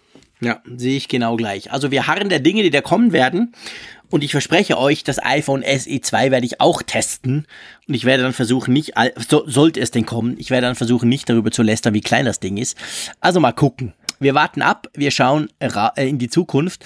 Ähm, Kommen wir gehen mal zum iPhone 10. Da gibt es nämlich eine spannende ähm, äh, Umfrage, sage ich mal, die das iPhone 10 mal wieder quasi so an die Spitze der Pyramide sozusagen katapultiert. ja, das iPhone 10 ist ja wirklich so ein polarisierendes Thema, weil wir entweder immer lesen, dass es dann kurz vorm Ende ist und sich nicht verkauft oder wir lesen, genau. die Kunden sind super zufrieden und es verkauft sich wie Holle. Jetzt haben wir wieder eine Nachricht, dass äh, es äh, eine Umfrage zur Kundenzufriedenheit gibt von der renommierten Silicon Valley Beratungsfirma Creative Strategies. Die haben die Early Adapter gefragt, was ist eure Meinung zu dem iPhone 10? Und da sind Rekordwerte rausgekommen in positiver Hinsicht. 97 Prozent der Kunden sind mit diesem iPhone 10 zufrieden. Es gibt nur ein kleines Aber. Ja, es gibt ein kleines Aber, einen kleinen Ausreißer sozusagen. Man hat dann so verschiedene Dinge abgefragt und da wurde wirklich, muss man sagen, durchs Bank, äh, durch die Bank hat das iPhone 10 absolute Bestwerte erzielt, die so kein Smartphone bisher in diesen Umfragen, die gibt's nicht nur, nicht nur für Apple-Smartphones, ähm, quasi erreicht hat. Aber das kleine Aber heißt Siri. Und ich lasse dich das jetzt erklären, damit ich nachher besser drüber ranten kann. Einverstanden? das ist relativ einfach erklärt. Also es haben nur 20 Prozent da gesagt, dass sie mit Siri zufrieden sind. Und ja, wer kann es ihnen verdenken? Also du weißt ja, ich bin ja anders als du jetzt nicht derjenige, der von Anfang an Siri skeptisch gegenüberstand. Aber ich habe in letzter Zeit häufig mal mit Apple Music gearbeitet und mhm. ähm, der Versuch, Siri einen, einen Songtitel aufrufen zu lassen, das kann einen an den Rand des Wahnsinns treiben. Das ist wirklich. Glaube ich sofort. Das ist so grausam, also wie, wie man so falsch verstanden werden kann. Und ich finde, alleine das ist ja schon so kein Aushängeschild für die Sache. Und wenn ich dagegen eben sehe, wie gut das äh, Produkt mit A von Amazon, das, ich sage das jetzt nicht, weil hier im Hintergrund lauscht eine, wie gut das das kann, dann im Vergleich einfach, wie gut das da funktioniert. Alleine mit ja. Musik. Und ich finde, Musik ist ja auch für viele so ein Showcase, wo sie das vielleicht auch zum ersten Mal ausprobieren mit. Dass Klar. sie sagen, wie gut funktioniert es denn jetzt? Und es gibt ja auch dieses Produkt namens HomePod, was ja nun auch das eben dann können soll wenn das nicht funktioniert, ja, dann, dann ist das Vertrauen bei vielen schon weg. Und ich glaube, das führt zu solchen Zufriedenheitsraten. Ja, es ist genau der Punkt. Also das Ding ist einfach, das Ding ist einfach stehen geblieben. Und ich, ich meine, ich, ich sag's gern nochmal, ich war 2011 nicht skeptisch. Da haben wir den Apfelfunk-Podcast noch nicht gemacht. Ähm, ich war begeistert. Ich fand, oh, geil, jetzt kann ich endlich mal mit meinem Smartphone so richtig quasseln und sprechen und wie cool ist denn das? Und ich war schon 2011 dann relativ schnell enttäuscht. Und diese Enttäuschung ist einfach eigentlich nie gewichen seit dieser Zeit. Ich sag's mal so. Und dadurch, daher kommt meine, meine, ja, ich sag mal, meine Skepsis und auch mein, mein immer, immerwährendes Lami Lamentieren über, über Siri, die einfach irgendwie nicht besser wird, obwohl sie immer mehr kann, das muss man klar sagen, das, da kommen neue Features dazu, aber ja, am Schluss, wenn sie mich nicht versteht, nützen mir all die Features nicht. Und das ist halt das, was, was der da, der große Händler, der dir alles verkauft, der einfach besser macht. Die kann zwar vieles nicht, das stimmt, das ist definitiv so. Ich frage den Kleinkasten oft Dinge, die er nicht kann, aber er versteht immer alles. Er versteht immer, was ich will. Er sagt halt oft, sorry, kann ich nicht machen. Bei Siri ist genau umgekehrt. Die kann wahrscheinlich einige Dinge mehr, die ich, die ich vielleicht nicht weiß, aber sie versteht mich schon gar nicht erst. Und das, das zeigt jetzt auch bei dieser iPhone 10 Umfrage, ist natürlich nicht überraschend. Klar, wir haben schon oft, wir haben schon viel über Siri gesprochen, immer wieder. Und wir kommen meistens irgendwie irgendwo durch zum gleichen Schluss. So auch diesmal. Übrigens, ich möchte noch was ganz Kurzes sagen, einfach der Aktualität geschuldet. Wir nehmen das ja am Mittwoch, dem 25. April am Abend spät auf, wie immer. Ähm, falls ihr jetzt eben diese andere Assistentin habt, hm, die vom, von Amazon, ähm, die kann und in der Schweiz wohnt, die kann seit heute Schweizer Adressen. Das tun jetzt diese 80, 90 Prozent Hörer aus Deutschland, die denken jetzt, von wovon spricht er denn? Aber ihr müsst wissen, wir armen Schweizer, wir konnten zwar dieses kleine Kästchen oder auch das große Kästchen problemlos kaufen und in der Schweiz auch ausprobieren, aber wir konnten keine Schweizer Adresse hinterlegen, wodurch natürlich zum Beispiel die Frage nach dem Wetter relativ sinnfrei ist, weil er dann irgendwas, ich musste immer eine deutsche Adresse, ich hatte irgendwas Weil am Rhein oder so eingegeben. Und seit heute plötzlich kann man das. Also man kann jetzt alle Schweizer Adressen eingeben, man kann Dinge aus der Schweiz erfragen. Also das finde ich super, super toll für mich persönlich. Und ich weiß, es gibt einige, ich begegne denen ab und zu auf Twitter, die eben auch Schweizer sind und so ein Teilchen bei sich haben. Also könnt ihr mal ausprobieren. Die wurde jetzt quasi eingeschweizert. Jetzt gibt es wahrscheinlich eine riesige Verlustrate an Nutzern in Weil am Rhein. Unter Umständen, ja, genau. Oder, ja, ich meine, in Zeiten von Google Maps ist ja nicht mehr schwierig, irgendeine Adresse einzugeben, aber ich habe tatsächlich auch Weil am Rhein einfach so ein bisschen in der Nähe. Ist natürlich nicht wirklich in der Nähe von mir in Bern, das sind auch irgendwie 120 Kilometer, aber ich dachte mir, okay, das Wetter plus minus ist vielleicht zumindest ähnlich, als wenn ich jetzt Willem Hafens eingeben würde oder so. Aber auf jeden Fall, das kann man jetzt machen und das finde ich total cool. Wurde auf Facebook darauf hingewiesen und habe das heute gleich freudig ausprobiert. Macht das Teilchen noch besser. Ja, und Siri ist wie Siri ist und wir haben ja schon mal drüber gesprochen, glaube ich, in der vorletzten Sendung. Apple wollte ja oder hat ja 120 Ingenieure angestellt, die Siri verbessern sollen in Zukunft man kann denen nur Glück wünschen, oder? ja, wir drücken die Daumen. wir drücken die Daumen, genau. Apropos Daumen drücken, und wir sind heute, glaube ich, die Sendung der schönen Überleitungen. Ähm, ich drücke ehrlich gesagt Apple auch ein bisschen die Daumen, was die Übernahme von Shazam in der EU anbelangt. Tatsächlich? Ja, so schon noch. Also die EU hat bekannt gegeben, dass sie diese Übernahme untersucht und wenn sie ja eine Übernahme untersuchen, dann heißt das, die geht nicht einfach durch. Normalerweise gehen solche Übernahmen einfach durch und dann sagt die EU nicht, dass sie was untersucht, weil dann heißt es einfach, ja, ist okay, Daumen rauf. Das haben sie jetzt fürs Erste zumindest nicht getan, sondern sie haben gesagt, ja, wir müssen da mal gucken. Natürlich haben die amerikanischen Behörden das nicht gemacht, aber die amerikanischen Behörden sind ja auch nicht so streng wie die EU. Ja, und die EU will das untersuchen, weil sie sagen, dass quasi durch Apple Music, das ja einen schon substanziellen Anteil am Markt hat. Es gibt ja noch so einen anderen kleinen Player, der noch ein bisschen größer ist. Ihr wisst das mit dem grünen Spotify. Aber Apple Music ist ja trotzdem auch schon die Nummer zwei, auch in der EU. Und dann Shazam ist ja zumindest so was das Befragen der Musik, die gerade dudelt ist, würde ich mal sagen, sehr bekannt. Und da hat jetzt offensichtlich die, die EU-Kommission einfach zuerst mal gesagt, ja, da müssen wir zuerst mal gucken.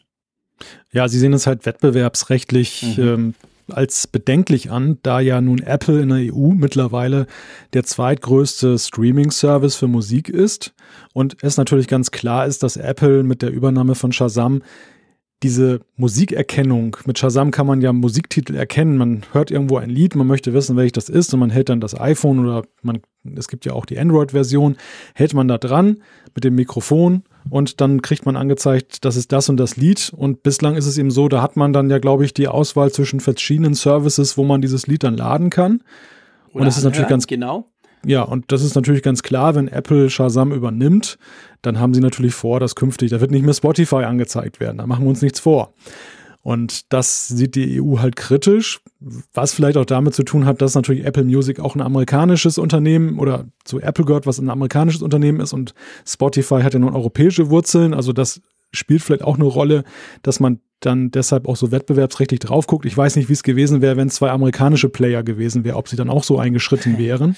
Ja, gute Frage, ja.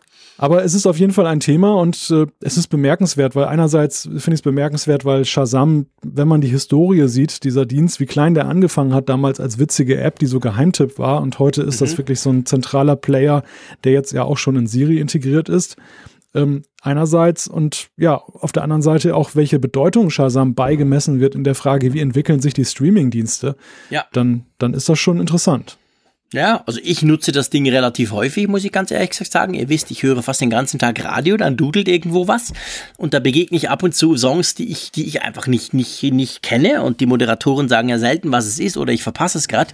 Also logisch, Shazam, zack, buff und dann gleich, ich nutze ja auch Apple Music, dann gleich Apple Music und Playlist und zack, das geht alles ganz schnell, ganz smooth, ganz einfach. Aber ähm, ja, wer halt Spotify nutzt, kann das auch noch tun, aber gut möglich, dass, das, dass der Link eben da mal rausfliegt.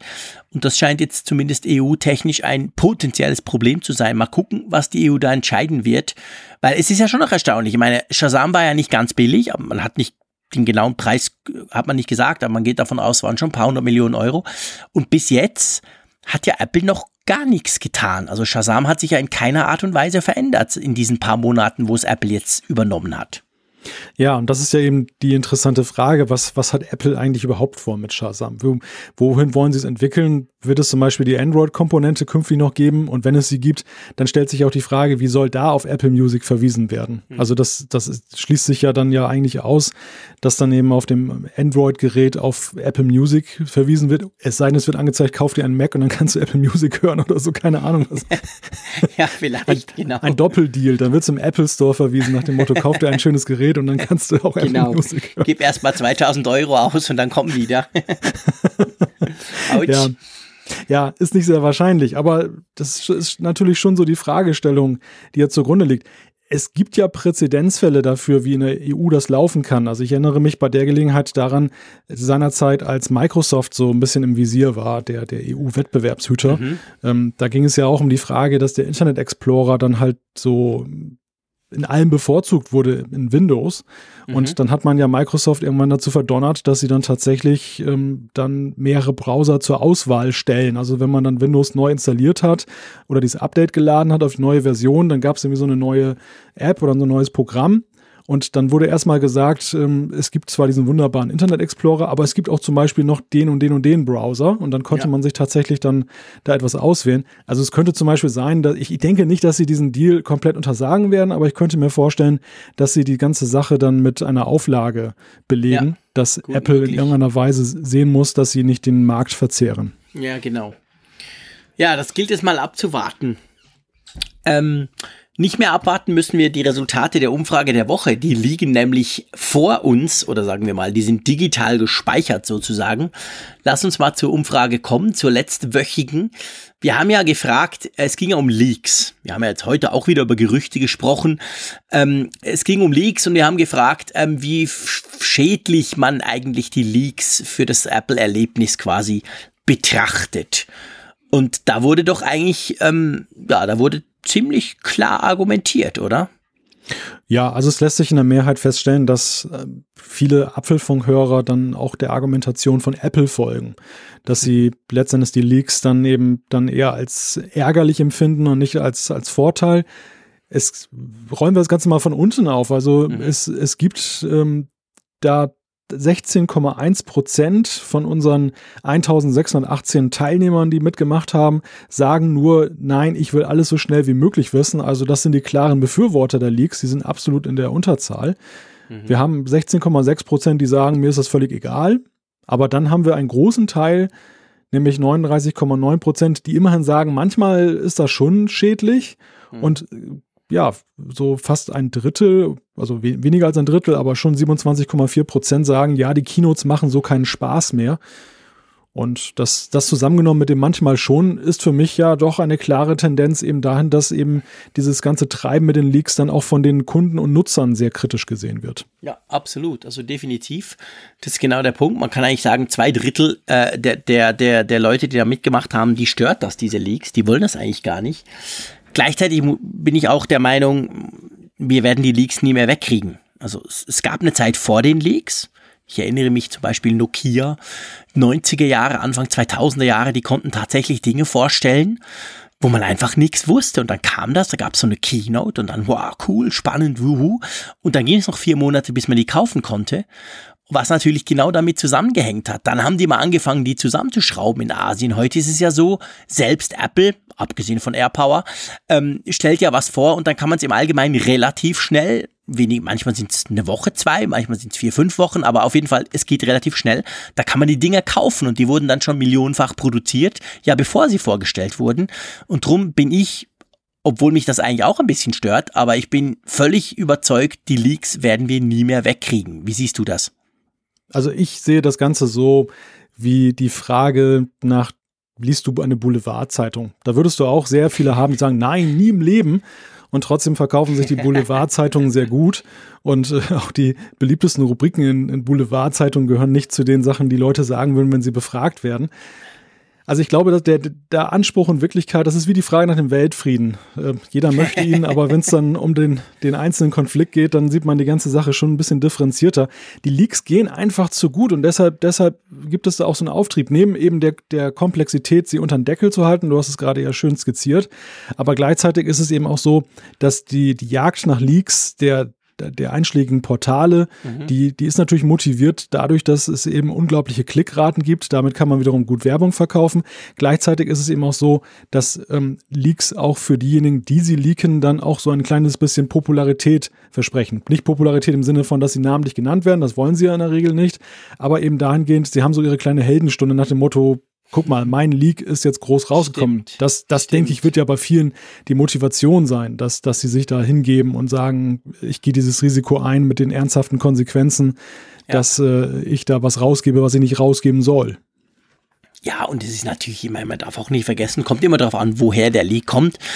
Aber es ist halt schon so. Ich meine, der arme, der arme iPhone-Zusammenschrauber in China, äh, der kriegt natürlich oftmals für einen Leak ein Jahresgehalt und dafür riskiert der locker, dass er dann rausgeschmissen wird. Also von dem her gesehen, äh, da sind durchaus auch finanzielle Anreize damit verbunden. Es geht nicht nur darum, dass er, dass das halt cool ist, wenn ich das erste Mal so ein iPhone 12 in der Hand halte und das irgendwie filmen kann und sagen kann, hey, geil, ich war der Erste, sondern wenn man die Kette quasi noch ein bisschen weiter zurückgeht, da ist sehr oft auch halt Geld im Spiel. Und ich denke, das ist mit, ein, mit natürlich auch ein Grund, warum das so schnell nicht aufhören wird. Ja, das ist richtig. Also, das, wenn, wenn du jetzt die Hardware nimmst, ist das definitiv so. Ich dachte jetzt gerade so an die Vorfälle der letzten Zeit, die ja meistens eher aus dem Headquarter von Gut, Apple stimmt. kamen in Kalifornien. Ja. Und das sind ja eigentlich nicht die schlecht bezahltesten Menschen der Welt. Nee, nee, definitiv. Und da, ich glaube, da, da spielt das Geld weniger eine Rolle als eben dieses, ich sitze jetzt ganz nah dran, ich komme an Sachen ran, an die andere nicht rankommen und jetzt spiele ich diese Macht mal aus. So, das, ja. ich glaube, das, das könnte bei einigen dann tatsächlich den Ausschlag geben, dass sie dann eben dann solche Sachen rauslassen. Ja, ja, definitiv. Das, das denke ich auch. Gut, weg von den Leaks hin zu den MacBooks, würde ich mal sagen. Wir haben nämlich eine neue Umfrage der Woche. Genau, wir schließen an an das Thema mit dem Notebook-Ranking und wollen euch mal mit ins Boot nehmen. Wir wollen nämlich von euch wissen, wie beurteilt ihr Apples derzeitige MacBooks im Vergleich zu anderen Notebook-Herstellern? Genau, und dann gibt es die Auswahl sehr gut, gut, mittelmäßig, ausreichend, schlecht oder keine Ahnung. Genau. Gut, das machen wir. Da freuen wir uns natürlich, wenn ihr wieder zahlreich mitmacht. Das macht ihr ja immer. Ich bin jedes Mal total begeistert, wie viele von euch da mitmachen. Mitmachen kann man ja in der Funkgeräte-App. Das ist unsere App zum Apfelfunk. Die könnt ihr im App Store gratis runterladen fürs iPhone oder fürs iPad. Und da kann man eben entsprechend dann auch die Umfrage der Woche ausfüllen, neben anderen coolen Features wie zum Beispiel News oder auch der Hörerkarte, wo ihr euch eintragen könnt, wenn ihr Lust habt, damit wir so ein bisschen sehen, wo unsere Hörerschaft eigentlich sitzt. Ja, lass uns mal ähm, zum Feedback übergehen. Ich denke, wir sind perfekt in der Zeit, um noch ein bisschen Feedback zu machen. Vielleicht bevor wir dann ganz konkret in Mailings äh, reinsteigen, wir haben ja zum Thema Werbung das ein oder andere Feedback bekommen in der letzten Woche, oder? Das kann man so sagen. Das war von allen Themen, die wir in der Sendung hatten, glaube ich, dann das, äh, was am kontroversesten diskutiert wurde. Wenngleich äh, auch, habe ich jetzt zumindest mitgenommen, ein überwiegender Tenor dann eher positiv war. Aber es gab eben dann auch einige, die das durchaus kritisch sahen. Genau, absolut. Also ihr habt ja mitbekommen, wir haben ja einen Sponsor im Moment gerade, Elgato, die uns, die den Apfelfunk unterstützt und das war klar. Ich meine, wir haben, wir sind ja mit dem Sponsor ähm, Jingle quasi, haben wir aufgemacht, wie man sagt im, im Radio. Also wir haben die, die Sendung eröffnet damit und das war natürlich was ganz Neues. Das kam auch sehr überraschend in dem Sinn, klar für die Hörerschaft und da gab's ich sage mal, viel, viele Reaktionen, gerade auch auf Twitter. Wir haben da ganz spannende Diskussionen geführt, aber natürlich auch per Mail, auf allen Kanälen sozusagen. Und es gab natürlich auch den einen oder anderen, ich sag's mal salopp, Werbehasser, der dann gleich fand, ja, aber so ein Scheiß geht ja gar nicht. Und es gab aber auch sehr viele differenzierte und das ist, glaube ich, etwas, was die Community vom Apfelfunk Podcast definitiv auszeichnet, egal ob in den Apfelexperten, wo ihr euch austauscht oder in den, in den Posts selber oder eben in den ganzen Mails, die ihr uns schickt. Ähm, das war eine sehr, würde ich mal sagen, spannende Diskussion auch. Wir haben da hin und her auch diskutiert und im Allgemeinen war der Tenor durchaus positiv, dass ich gesagt habe, hey, das ist doch cool, dass ihr das macht und ähm, ja, also von dem her gesehen muss ich sagen, ähm, ich bin eigentlich froh. Ich finde es gut, wenn sich die Leute bei uns melden, oder? Ja, definitiv. Also auch gerade die Kritik, denn da haben wir auch zwei Sachen für uns herausgelesen. Also eine ist, du hast es gerade gesagt, konstruktive Vorschläge. Das ist mhm. jetzt nicht so, dass man die jetzt gleich am nächsten Tag immer umsetzen kann und möchte, aber wir nehmen sie auf jeden Fall mit und, und äh, führen sie in unsere Überlegungen mit ein für die Zukunft, wie wir damit umgehen. Und das andere ist, das kam auch des Öfteren hervor, einfach der Appell oder die Sensibilisierung, dass gesagt wurde, kann man ja machen, so wie ihr das macht. Aber mir ist halt wichtig, dass zum Beispiel eure Reviews jetzt nicht dann dadurch beeinflusst werden. Und wir argumentieren natürlich klar, das ist für uns eine Selbstverständlichkeit. Also hier wird nicht die Meinung gekauft, sondern hier wird einfach nur ein Einspieler dann letzten Endes dann gekauft, der dann eben da ist und für ein Produkt wirbt. Wenngleich wir natürlich auch sagen, dass irgendwo die Produkte ja thematisch passen sollen. Aber ähm, dennoch ist es richtig und okay, wenn ihr sagt, bitte achtet darauf. Wir nehmen das mhm. halt auch ernst und ähm, ja, es ist halt auch ein wertvolles Feedback in meinen Ja, Augen. definitiv. Also wir nehmen das extrem ernst. Sowieso, wir nehmen jedes Feedback von euch ernst, außer es ist wirklich total dämlich, aber das kommt fast nie vor. Ähm, und ich denke, der Punkt ist natürlich etwas, ich sag mal, der Malte und ich, wir sind ja beide Journalisten, wir arbeiten als Journalisten. Wir sind uns das gewöhnt und wir versuchen das natürlich auch täglich genau diese Trennung zu machen. Und aber ich verstehe auch und wir verstehen beide auch, dass halt dieses Thema, ich sag mal, heikel ist. Und da haben ich, ohne das große Fass aufwachen zu wollen, aber da haben natürlich die ganzen Influencer auch ihren Anteil dran, die halt alles in die Kamera halten und hip und geil finden. Ähm, und so, also für uns ist das, ich sage mal, täglich Brot und selbstverständlich und im Apfelfunk sowieso. Ich meine, da können wir noch viel mehr mit Meinung um uns werfen. Das muss man auch ganz klar sehen. Hier kann ich sa Dinge sagen, die ich im Radio vielleicht nicht ganz genau gleich so formulieren würde. Das ist ja auch das Schöne am Podcast. Podcast ist ein sehr direktes Format, irgendwo durch auch ein sehr persönliches Format. Und äh, unsere Meinung, die lässt sich, wie Malte das gesagt hat, definitiv nicht kaufen. Und ich meine, die ganzen iPhones, die ich immer teste oder überhaupt die ganze Apple-Hardware, die kaufe ich ja selber auch nicht. Die darf ich ja ausprobieren. Aber das heißt nicht, dass ich auch mal sage, hey, das ist totaler Mist und so soll es auch bleiben, völlig unabhängig vom Sponsor. Also da könnt ihr euch definitiv sicher sein, weil ich glaube, das macht den Apfelfunk aus, dass wir zwei gerade das, was uns auf der Zunge liegt, gerade so raussagen und das kann keiner in irgendeiner Art verändern, oder? Nein, also du hast es ja ganz richtig gesagt. Wir, wir machen ja ständig diese Reflexion für uns selber auch, ob wir uns beeinflussen lassen dadurch, wie eben die Dinge laufen. Und das, das letzten Endes ist ein ganz wichtiger Punkt, finde ich, dass man halt immer kritisch auch sich selber gegenüber bleibt, dass man kritisch hinterfragt, ähm, wie bist du jetzt zu diesem Impuls gekommen, dass man eben versucht, das zu versachlichen? Und das ist ja, wir haben es ja auch in dieser Sendung wieder gesehen, dass äh, da sind ja auch Dinge vorgekommen, die wir eben getestet haben in der Vergangenheit, wie zum Beispiel das MacBook mit der Touchbar. Und äh, wir kommen da ja, glaube ich, nicht zu den positivsten Ergebnissen, einfach in der Langzeitbetrachtung. Auch wenn wir gesagt haben, dass es technisch im ersten Moment faszinierend war, ja. aber im, im Kontext der Gesamtzeit und der, des gesamten Line-Ups, ja, ist es ein Ding, das nicht funktioniert hat. Und das ist so ein Beispiel dafür. Genau. Gut, äh, und dann gab es noch eine Zuschrift auch via Twitter, hat uns die erreicht, ganz aktuell. Das war, glaube ich, heute sogar am Mittwochabend. Und zwar ging es um den HomePod. Und da muss man vielleicht noch, na komm, wir sagen zuerst, was geschrieben wurde und dann machen wir noch eine kleine Bemerkung dazu. Einverstanden? Ja. Ja, der Sandro hat uns geschrieben über Twitter, dass er nämlich keine Probleme mit dem HomePod hat. Äh, ihr erinnert euch vielleicht, letzte Sendung hatten wir eine Zuschrift, wo gesagt wurde, mit iOS 11.3 ist dann plötzlich der coole Sound nicht mehr da gewesen bei einem Nutzer und äh, der beklagte das und sagte, das scheint ein generelles Problem zu sein, möglicherweise sogar die Ursache dafür, dass der HomePod in Deutschland nicht gestartet ist bislang, weil die Apple Softwareingenieure daran feilen, dass da ein Bugfix herkommt, dass das wieder zurückgestellt wird oder generell man sich fragt, ist das eine strategische Entscheidung? Ähm, ist das Produkt jetzt nicht reif für den Markt? Und da schreibt uns Sandro, er hat keinerlei Probleme damit. Und ja, aber interessant war für uns ja noch eine weitere Komponente. Genau, es war eigentlich die, die Komponente, dass wir ja, ich sag mal, ziemlich ausführlich auch über den HomePod gesprochen haben, gerade über dieses ganz konkrete Problem in der letzten Sendung von einem Hörer ähm, mit der ganzen äh, Veränderung des Sounds. Ja, und wir haben genau diesen einen Tweet dahingehend thematisch bekommen. Sonst hat sich gar niemand gemeldet und ihr müsst jetzt wissen, wir haben ja doch inzwischen eine gewisse Reichweite und wenn wir so vor uns hinquasseln, kriegen wir relativ häufig, eigentlich meistens gleich mehrere Zuschriften, die irgendwas bestätigen oder eben auch sagen, nee, ich habe das Problem nicht und so. Beim HomePod war das definitiv nicht der Fall und ich sag mal, das lässt eigentlich ja nur einen Schluss zu, das Ding hat niemand.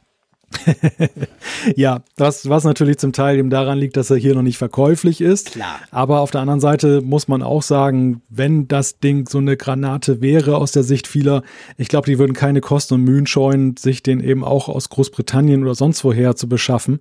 Und augenscheinlich äh, unterbleibt das auch bislang. Also man wartet geduldig den Deutschlandstart ab. Genau, und dann bin ich wirklich gespannt, was dann passiert in Bezug auf Zuschriften, aber auch ähm, quasi auf Verkaufszahlen. Lass uns mal zu den Zuschriften kommen. Magst du gleich mal die erste, die erste ähm, vorlesen? Die passt nämlich ganz gut eigentlich zum Bugfix-Update, das da rauskam. Zum Bugfix-Update. Also zu iOS 11.3. Wir haben eine Zuschrift bekommen, wo es um den Tausch von Displays durch Drittfirmen geht. Äh, ich kann das sonst gleich mal äh, vorlesen und zwar vom Björn. Ja. ja. Der schreibt, äh, dass wir eben in der letzten Folge haben wir das drüber gesprochen, über Tausch von Displays durch Drittfirmen. Und er schreibt grundsätzlich, ich bin der Meinung, dass dies auch möglich sein soll. Ich würde mein iPhone jedoch immer zu Apple bringen. Grund ist die Aussage eines Apple Store Mitarbeiters vor ungefähr zwei Jahren. Damals haben wir das iPhone 6 meiner Frau wegen eines kaputten Displays zum Apple Store gebracht. Der Termin war für 19 Uhr angesetzt und das Gerät sollte bis 20 Uhr repariert sein. Der nette Mitarbeiter teilte uns jedoch mit, dass wir das iPhone möglicherweise erst am nächsten Tag abholen könnten. Auf meine Rückfrage, warum das so sei, antwortete er, dass der Austausch selbst nur knapp 15 Minuten dauern würde, jedoch die Kalibrierung des Displays deutlich länger. Da ihnen eins der Geräte zur Kalibrierung ausgefallen sei, hätten sie jetzt einen Rückstau. Am Ende hatte es der Service-Mitarbeiter dann aber doch noch rechtzeitig geschafft. Ich gehe jetzt mal davon aus, dass es keine Ausrede des Mitarbeiters war. Wenn also wirklich die iPhones nach dem Displaytausch noch kalibriert werden, was auch immer das heißen mag, stellt sich mir die Frage, ob ein nicht autorisierter Händler dies überhaupt leisten kann. Und wenn nicht, welche Nachteile hat man dann, also quasi, wenn das Display eben nicht kalibriert wird. Also beiße ich lieber in den sauren Apfel und bin auf der sicheren Seite. Ist eine recht spannende Aussage, die mal so ein bisschen darüber hinausgeht, was da eigentlich gemacht wird, oder? Ja, das wäre dann ja wirklich mal ein Qualitätsmerkmal in der Reparatur, wenn Apple eben über Prozesse verfügt. Und ich weiß ziemlich sicher, dass sie über eben diese Dinge verfügen, dass sie sehr viel ähm, Testing machen, auch bei Reparaturen, dass sie da sehr klare Abläufe haben, wenn es darum geht, dass du irgendetwas hinbringst zu ihnen und es wird dann im Store repariert. Ja. Und ich kann mir das sehr gut vorstellen. Die Frage ist halt, welchen, welche Auswirkungen hat das, wenn ein Display dann zum Beispiel nicht kalibriert ist? Also ist das jetzt Geht es da um das letzte Quäntchen Glück oder ist das jetzt so eine Sache, dass man dann tatsächlich, ähm, wenn man irgendwie links drückt, irgendwie rechts einen Button auslöst oder so? Das, das weiß ich jetzt nicht. Also da, dazu kenne ich jetzt diesen Kalibrierungsprozess nicht gut genug.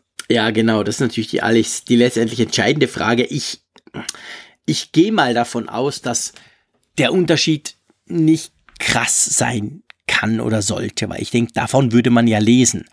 Weil es gibt ja also ich möchte nicht, ich kann das nicht quantifizieren in Prozent, wie viele Leute bei zu Apple gehen und wie viele dann zu einem anderen, aber ich denke schon, dass bei der Menge Geräte, die draußen sind, bei der Menge Geräte, die auch runterfallen, äh, dass eben wahrscheinlich doch ein recht ansehnlicher Teil der Leute eben nicht zu Apple rennt, sondern es woanders macht. Und wenn die jetzt Probleme hätten, denke ich, würde man das wahrscheinlich irgendwo durch mitkriegen. Aber trotzdem, das haben wir ja letztes Mal schon gesagt, wenn man auf der sicheren Seite sein will, gerade auch was so Software-Updates anbelangt, die dann plötzlich irgendeine Komponente deaktivieren, dann ja, dann muss man zu Apple, oder? Ja, also ich denke, ähm, bis zum nächsten Mal finden wir heraus, was mit dem Kalibrieren auf sich genau, hat. Genau, definitiv. Da bin ich ziemlich sicher. Da kriegen wir die eine oder andere Info dann noch und das können wir euch nächstes Mal dann auch entsprechend detailliert noch darlegen, was das genau damit auf sich hat. Magst du mal zum nächsten gehen? Ja, äh, ich glaube, das ist die davor, die ich dir jetzt vorlese. Ah, stimmt. Ich glaube, wir haben nämlich nicht den gleichen. Genau. Ja, ja, wir hatten nicht den gleichen Stand, deshalb auch die kleine ah, Verwirrung gerade alles eben. Klar. Und zwar habe ich eine Zuschrift hier von Nils, der hat uns geschrieben, auch ein ganz interessantes Thema, ähm, fast schon philosophischer Natur. Er schreibt, Apple ist ein verbranntes Wort in vielen Köpfen meiner Freunde. Wenn ich einem Kumpel, meinem Vater oder Leuten auf der Arbeit Empfehlungen zu Produkten geben will, nehme ich das Wort Apple am besten gar nicht in den Mund. Du suchst gerade ein neues Handy, also ich würde ein Huawei oder iPhone empfehlen. Was? Ein iPhone? So einen überteuerten Mist hole ich mir doch nicht, zitiert er so einen typischen Gesprächsverlauf. Und er schreibt dazu, es scheint so, als ob man entweder auf Menschen trifft, die voll und ganz von dem Apfel überzeugt sind, oder eben auf solche, die einen unbegründeten Hass dafür empfinden. Wenn ich mich also mit neuen Bekanntschaften über Technik und Smartphones unterhalte, traue ich mich gar nicht mehr zu erwähnen, glücklich mit meinem iPhone 10 zu sein. Ansonsten könnte es ja heißen, ich sei dekadent und eingebildet. Seid ihr auch schon auf solche Abneigung gestoßen? Also vielleicht vorweg, bei uns bist du natürlich hochwillkommen. Ich wollte genau das sagen. Du hast wir sind grad, deine Freunde. Du hast gespürt, genau. Wir sind deine Freunde. Ich wollte gerade sagen, du hast die falschen Freunde, lieber Nils. ähm, nee, Quatsch. Äh, aber du schreibst, entweder gibt es Menschen, die voll und ganz vom Apple überzeugt sind oder eben unbegründeten Hass empfinden. Ich glaube schon, es gibt auch noch ein bisschen die ausgewogene Variante wie wir, die natürlich grundsätzlich voll und ganz vom Apple überzeugt sind, die aber trotzdem auch sehr kritisch bleiben. Aber es stimmt schon. Ich meine, Apple polarisiert. Das muss man ganz klar so sehen. Ich glaube, es gibt, na, vielleicht Tesla noch, wenn ich mir da so in den Foren angucke, was da für Kriege gefeitet werden von Elektrofahrzeugfahrern, dann muss ich sagen, das ist schon fast auf Apple-Niveau. Aber grundsätzlich ist es so, dass Apple eine extrem polarisierende Firma ist. Man findet es cool oder man findet es dann gleich scheiße. Dazwischen, ist, äh, sagen wir mal, es lässt eigentlich niemanden kalt. Das, das war schon fast immer so oder jedenfalls sehr lange so und ist eigentlich immer noch so, oder? Ja, es war, es war immer schon so, wie du sagst. Es war schon damals so, als es noch gar kein iPhone gab und da galt der ja. Mac dann auch so als dekadentes Spielzeug von Grafikern und äh, wer was auf sich hielt, hatte einen PC und umgekehrt dann genauso. Also dieser, dieser Glaubenskrieg Apple gegen den Rest der Welt, der geht schon ewig. Mhm. Das hat natürlich was damit zu tun, dass Apple eben ja auch Produkte damit verkauft, dass sie eben die Emotionen von Menschen ansprechen, dass das ums Gefühl geht. Und ja. wenn du positive Gefühle erzeugst, dann erzeugst du als Kollateral Kollateralschaden automatisch auch bei anderen Menschen negative Gefühle. Ja. Und so, so entsteht dann halt dieser Zwiespalt. Also ich glaube, aber es gibt auch sehr viele dazwischen, die jetzt gar nicht mal jetzt dann, wie Nils das schildert, jetzt dann Apple komplett negativ gegenüberstehen, die aber dann nicht die Wertschätzung auch für das empfinden, was eben Apple-Nutzer darin sehen. Also die dann, für die zum Beispiel jetzt der Preis beim Smartphone, das ist dann gar nicht die Frage Samsung, Apple, sondern das ist dann eher die Frage von wegen, ich kriege doch auch so ein Teil beim Elektronikversender für 99 Euro. Was soll ich mir für 1000 Euro für ein Smartphone kaufen? Diese Argumentation muss man ja auch manchmal führen mit, ja. mit Leuten. Und das hat dann aber gar nichts emotional mit Apple zu tun. Ja, das stimmt. Und das färbt natürlich dann ab, weil Apple natürlich den, den Ruf hat. Und ich meine, es ist ja letztendlich in Teilen zumindest auch so, dass sie halt sehr teuer sind. Und da wird sehr oft natürlich werden Äpfel, Äpfel mit Birnen verglichen. Ich meine, ich kann natürlich auch meinen Trabi mit dem Ferrari vergleichen und sagen, was du, ja krass, so eine Tankfüllung ist wahnsinnig teuer bei dir, blödes Auto, aber ist halt nicht ganz das Gleiche. Also von dem her gesehen ähm, ist das schon so, aber ich finde eigentlich, du musst dich also definitiv nicht schämen. Also ich finde, wenn du dich, wenn es so weit kommt, dass du dich mit deinem iPhone schämen musst, obwohl du doch total zufrieden bist, dann läuft definitiv was falsch. Und ich finde auch, man kann, man kann argumentieren, aber es stimmt schon. Also wenn einer, wenn einer eine ganz vorgefertigte Meinung hat oder eben ein Apple-Hasser ist oder so, dann bringt es meistens nichts. Das muss man ganz klar sagen. Also hm. das sieht man ja auch an, an all den Schlagzeilen. Ich meine, nimm das Beispiel iPhone 10. Wir haben es vorhin mal kurz angesprochen in der Sendung. Äh, da gibt's, da konntest du ja gerade gestern wieder lesen, iPhone 10, ein Riesenflop, das wird nicht so ein Quatsch und so. Also es ist halt einfach, man, man überspitzt, man nimmt Apple, weil es emotionalisiert ist, man macht irgendeine blöde Headline und da kannst du dir der Klick sicher sein, vor allem von all den Hatern. Also das ist leider ein Mechanismus, der ganz gut funktioniert, gerade in den Medien, gerade im Internet. Und das wird dann entsprechend auch gern gemacht und damit bedient man natürlich dann auch diese Vorurteile.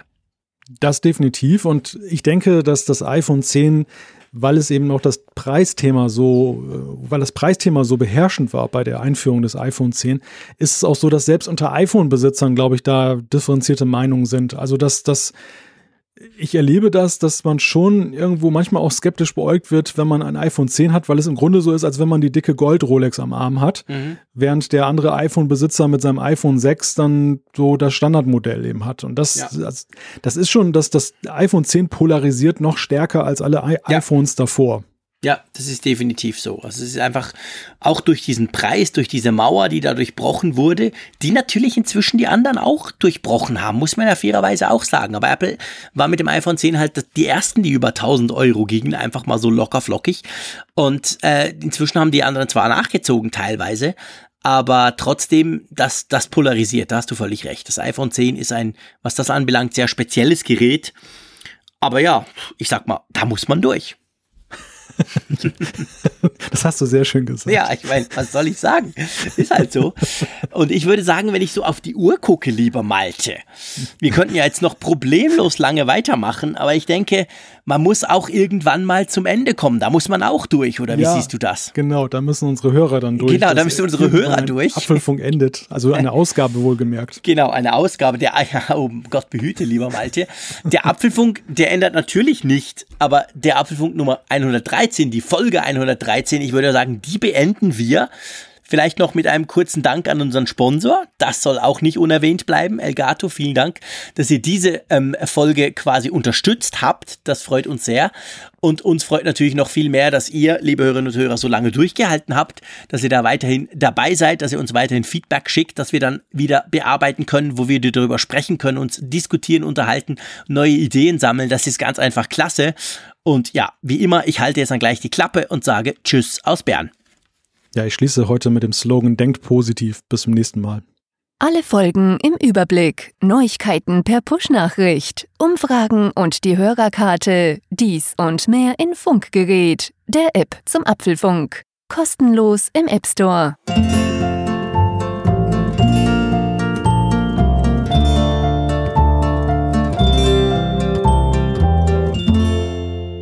Apfelfunk, der Podcast über Apple-Themen. Mehr Infos unter www.apfelfunk.com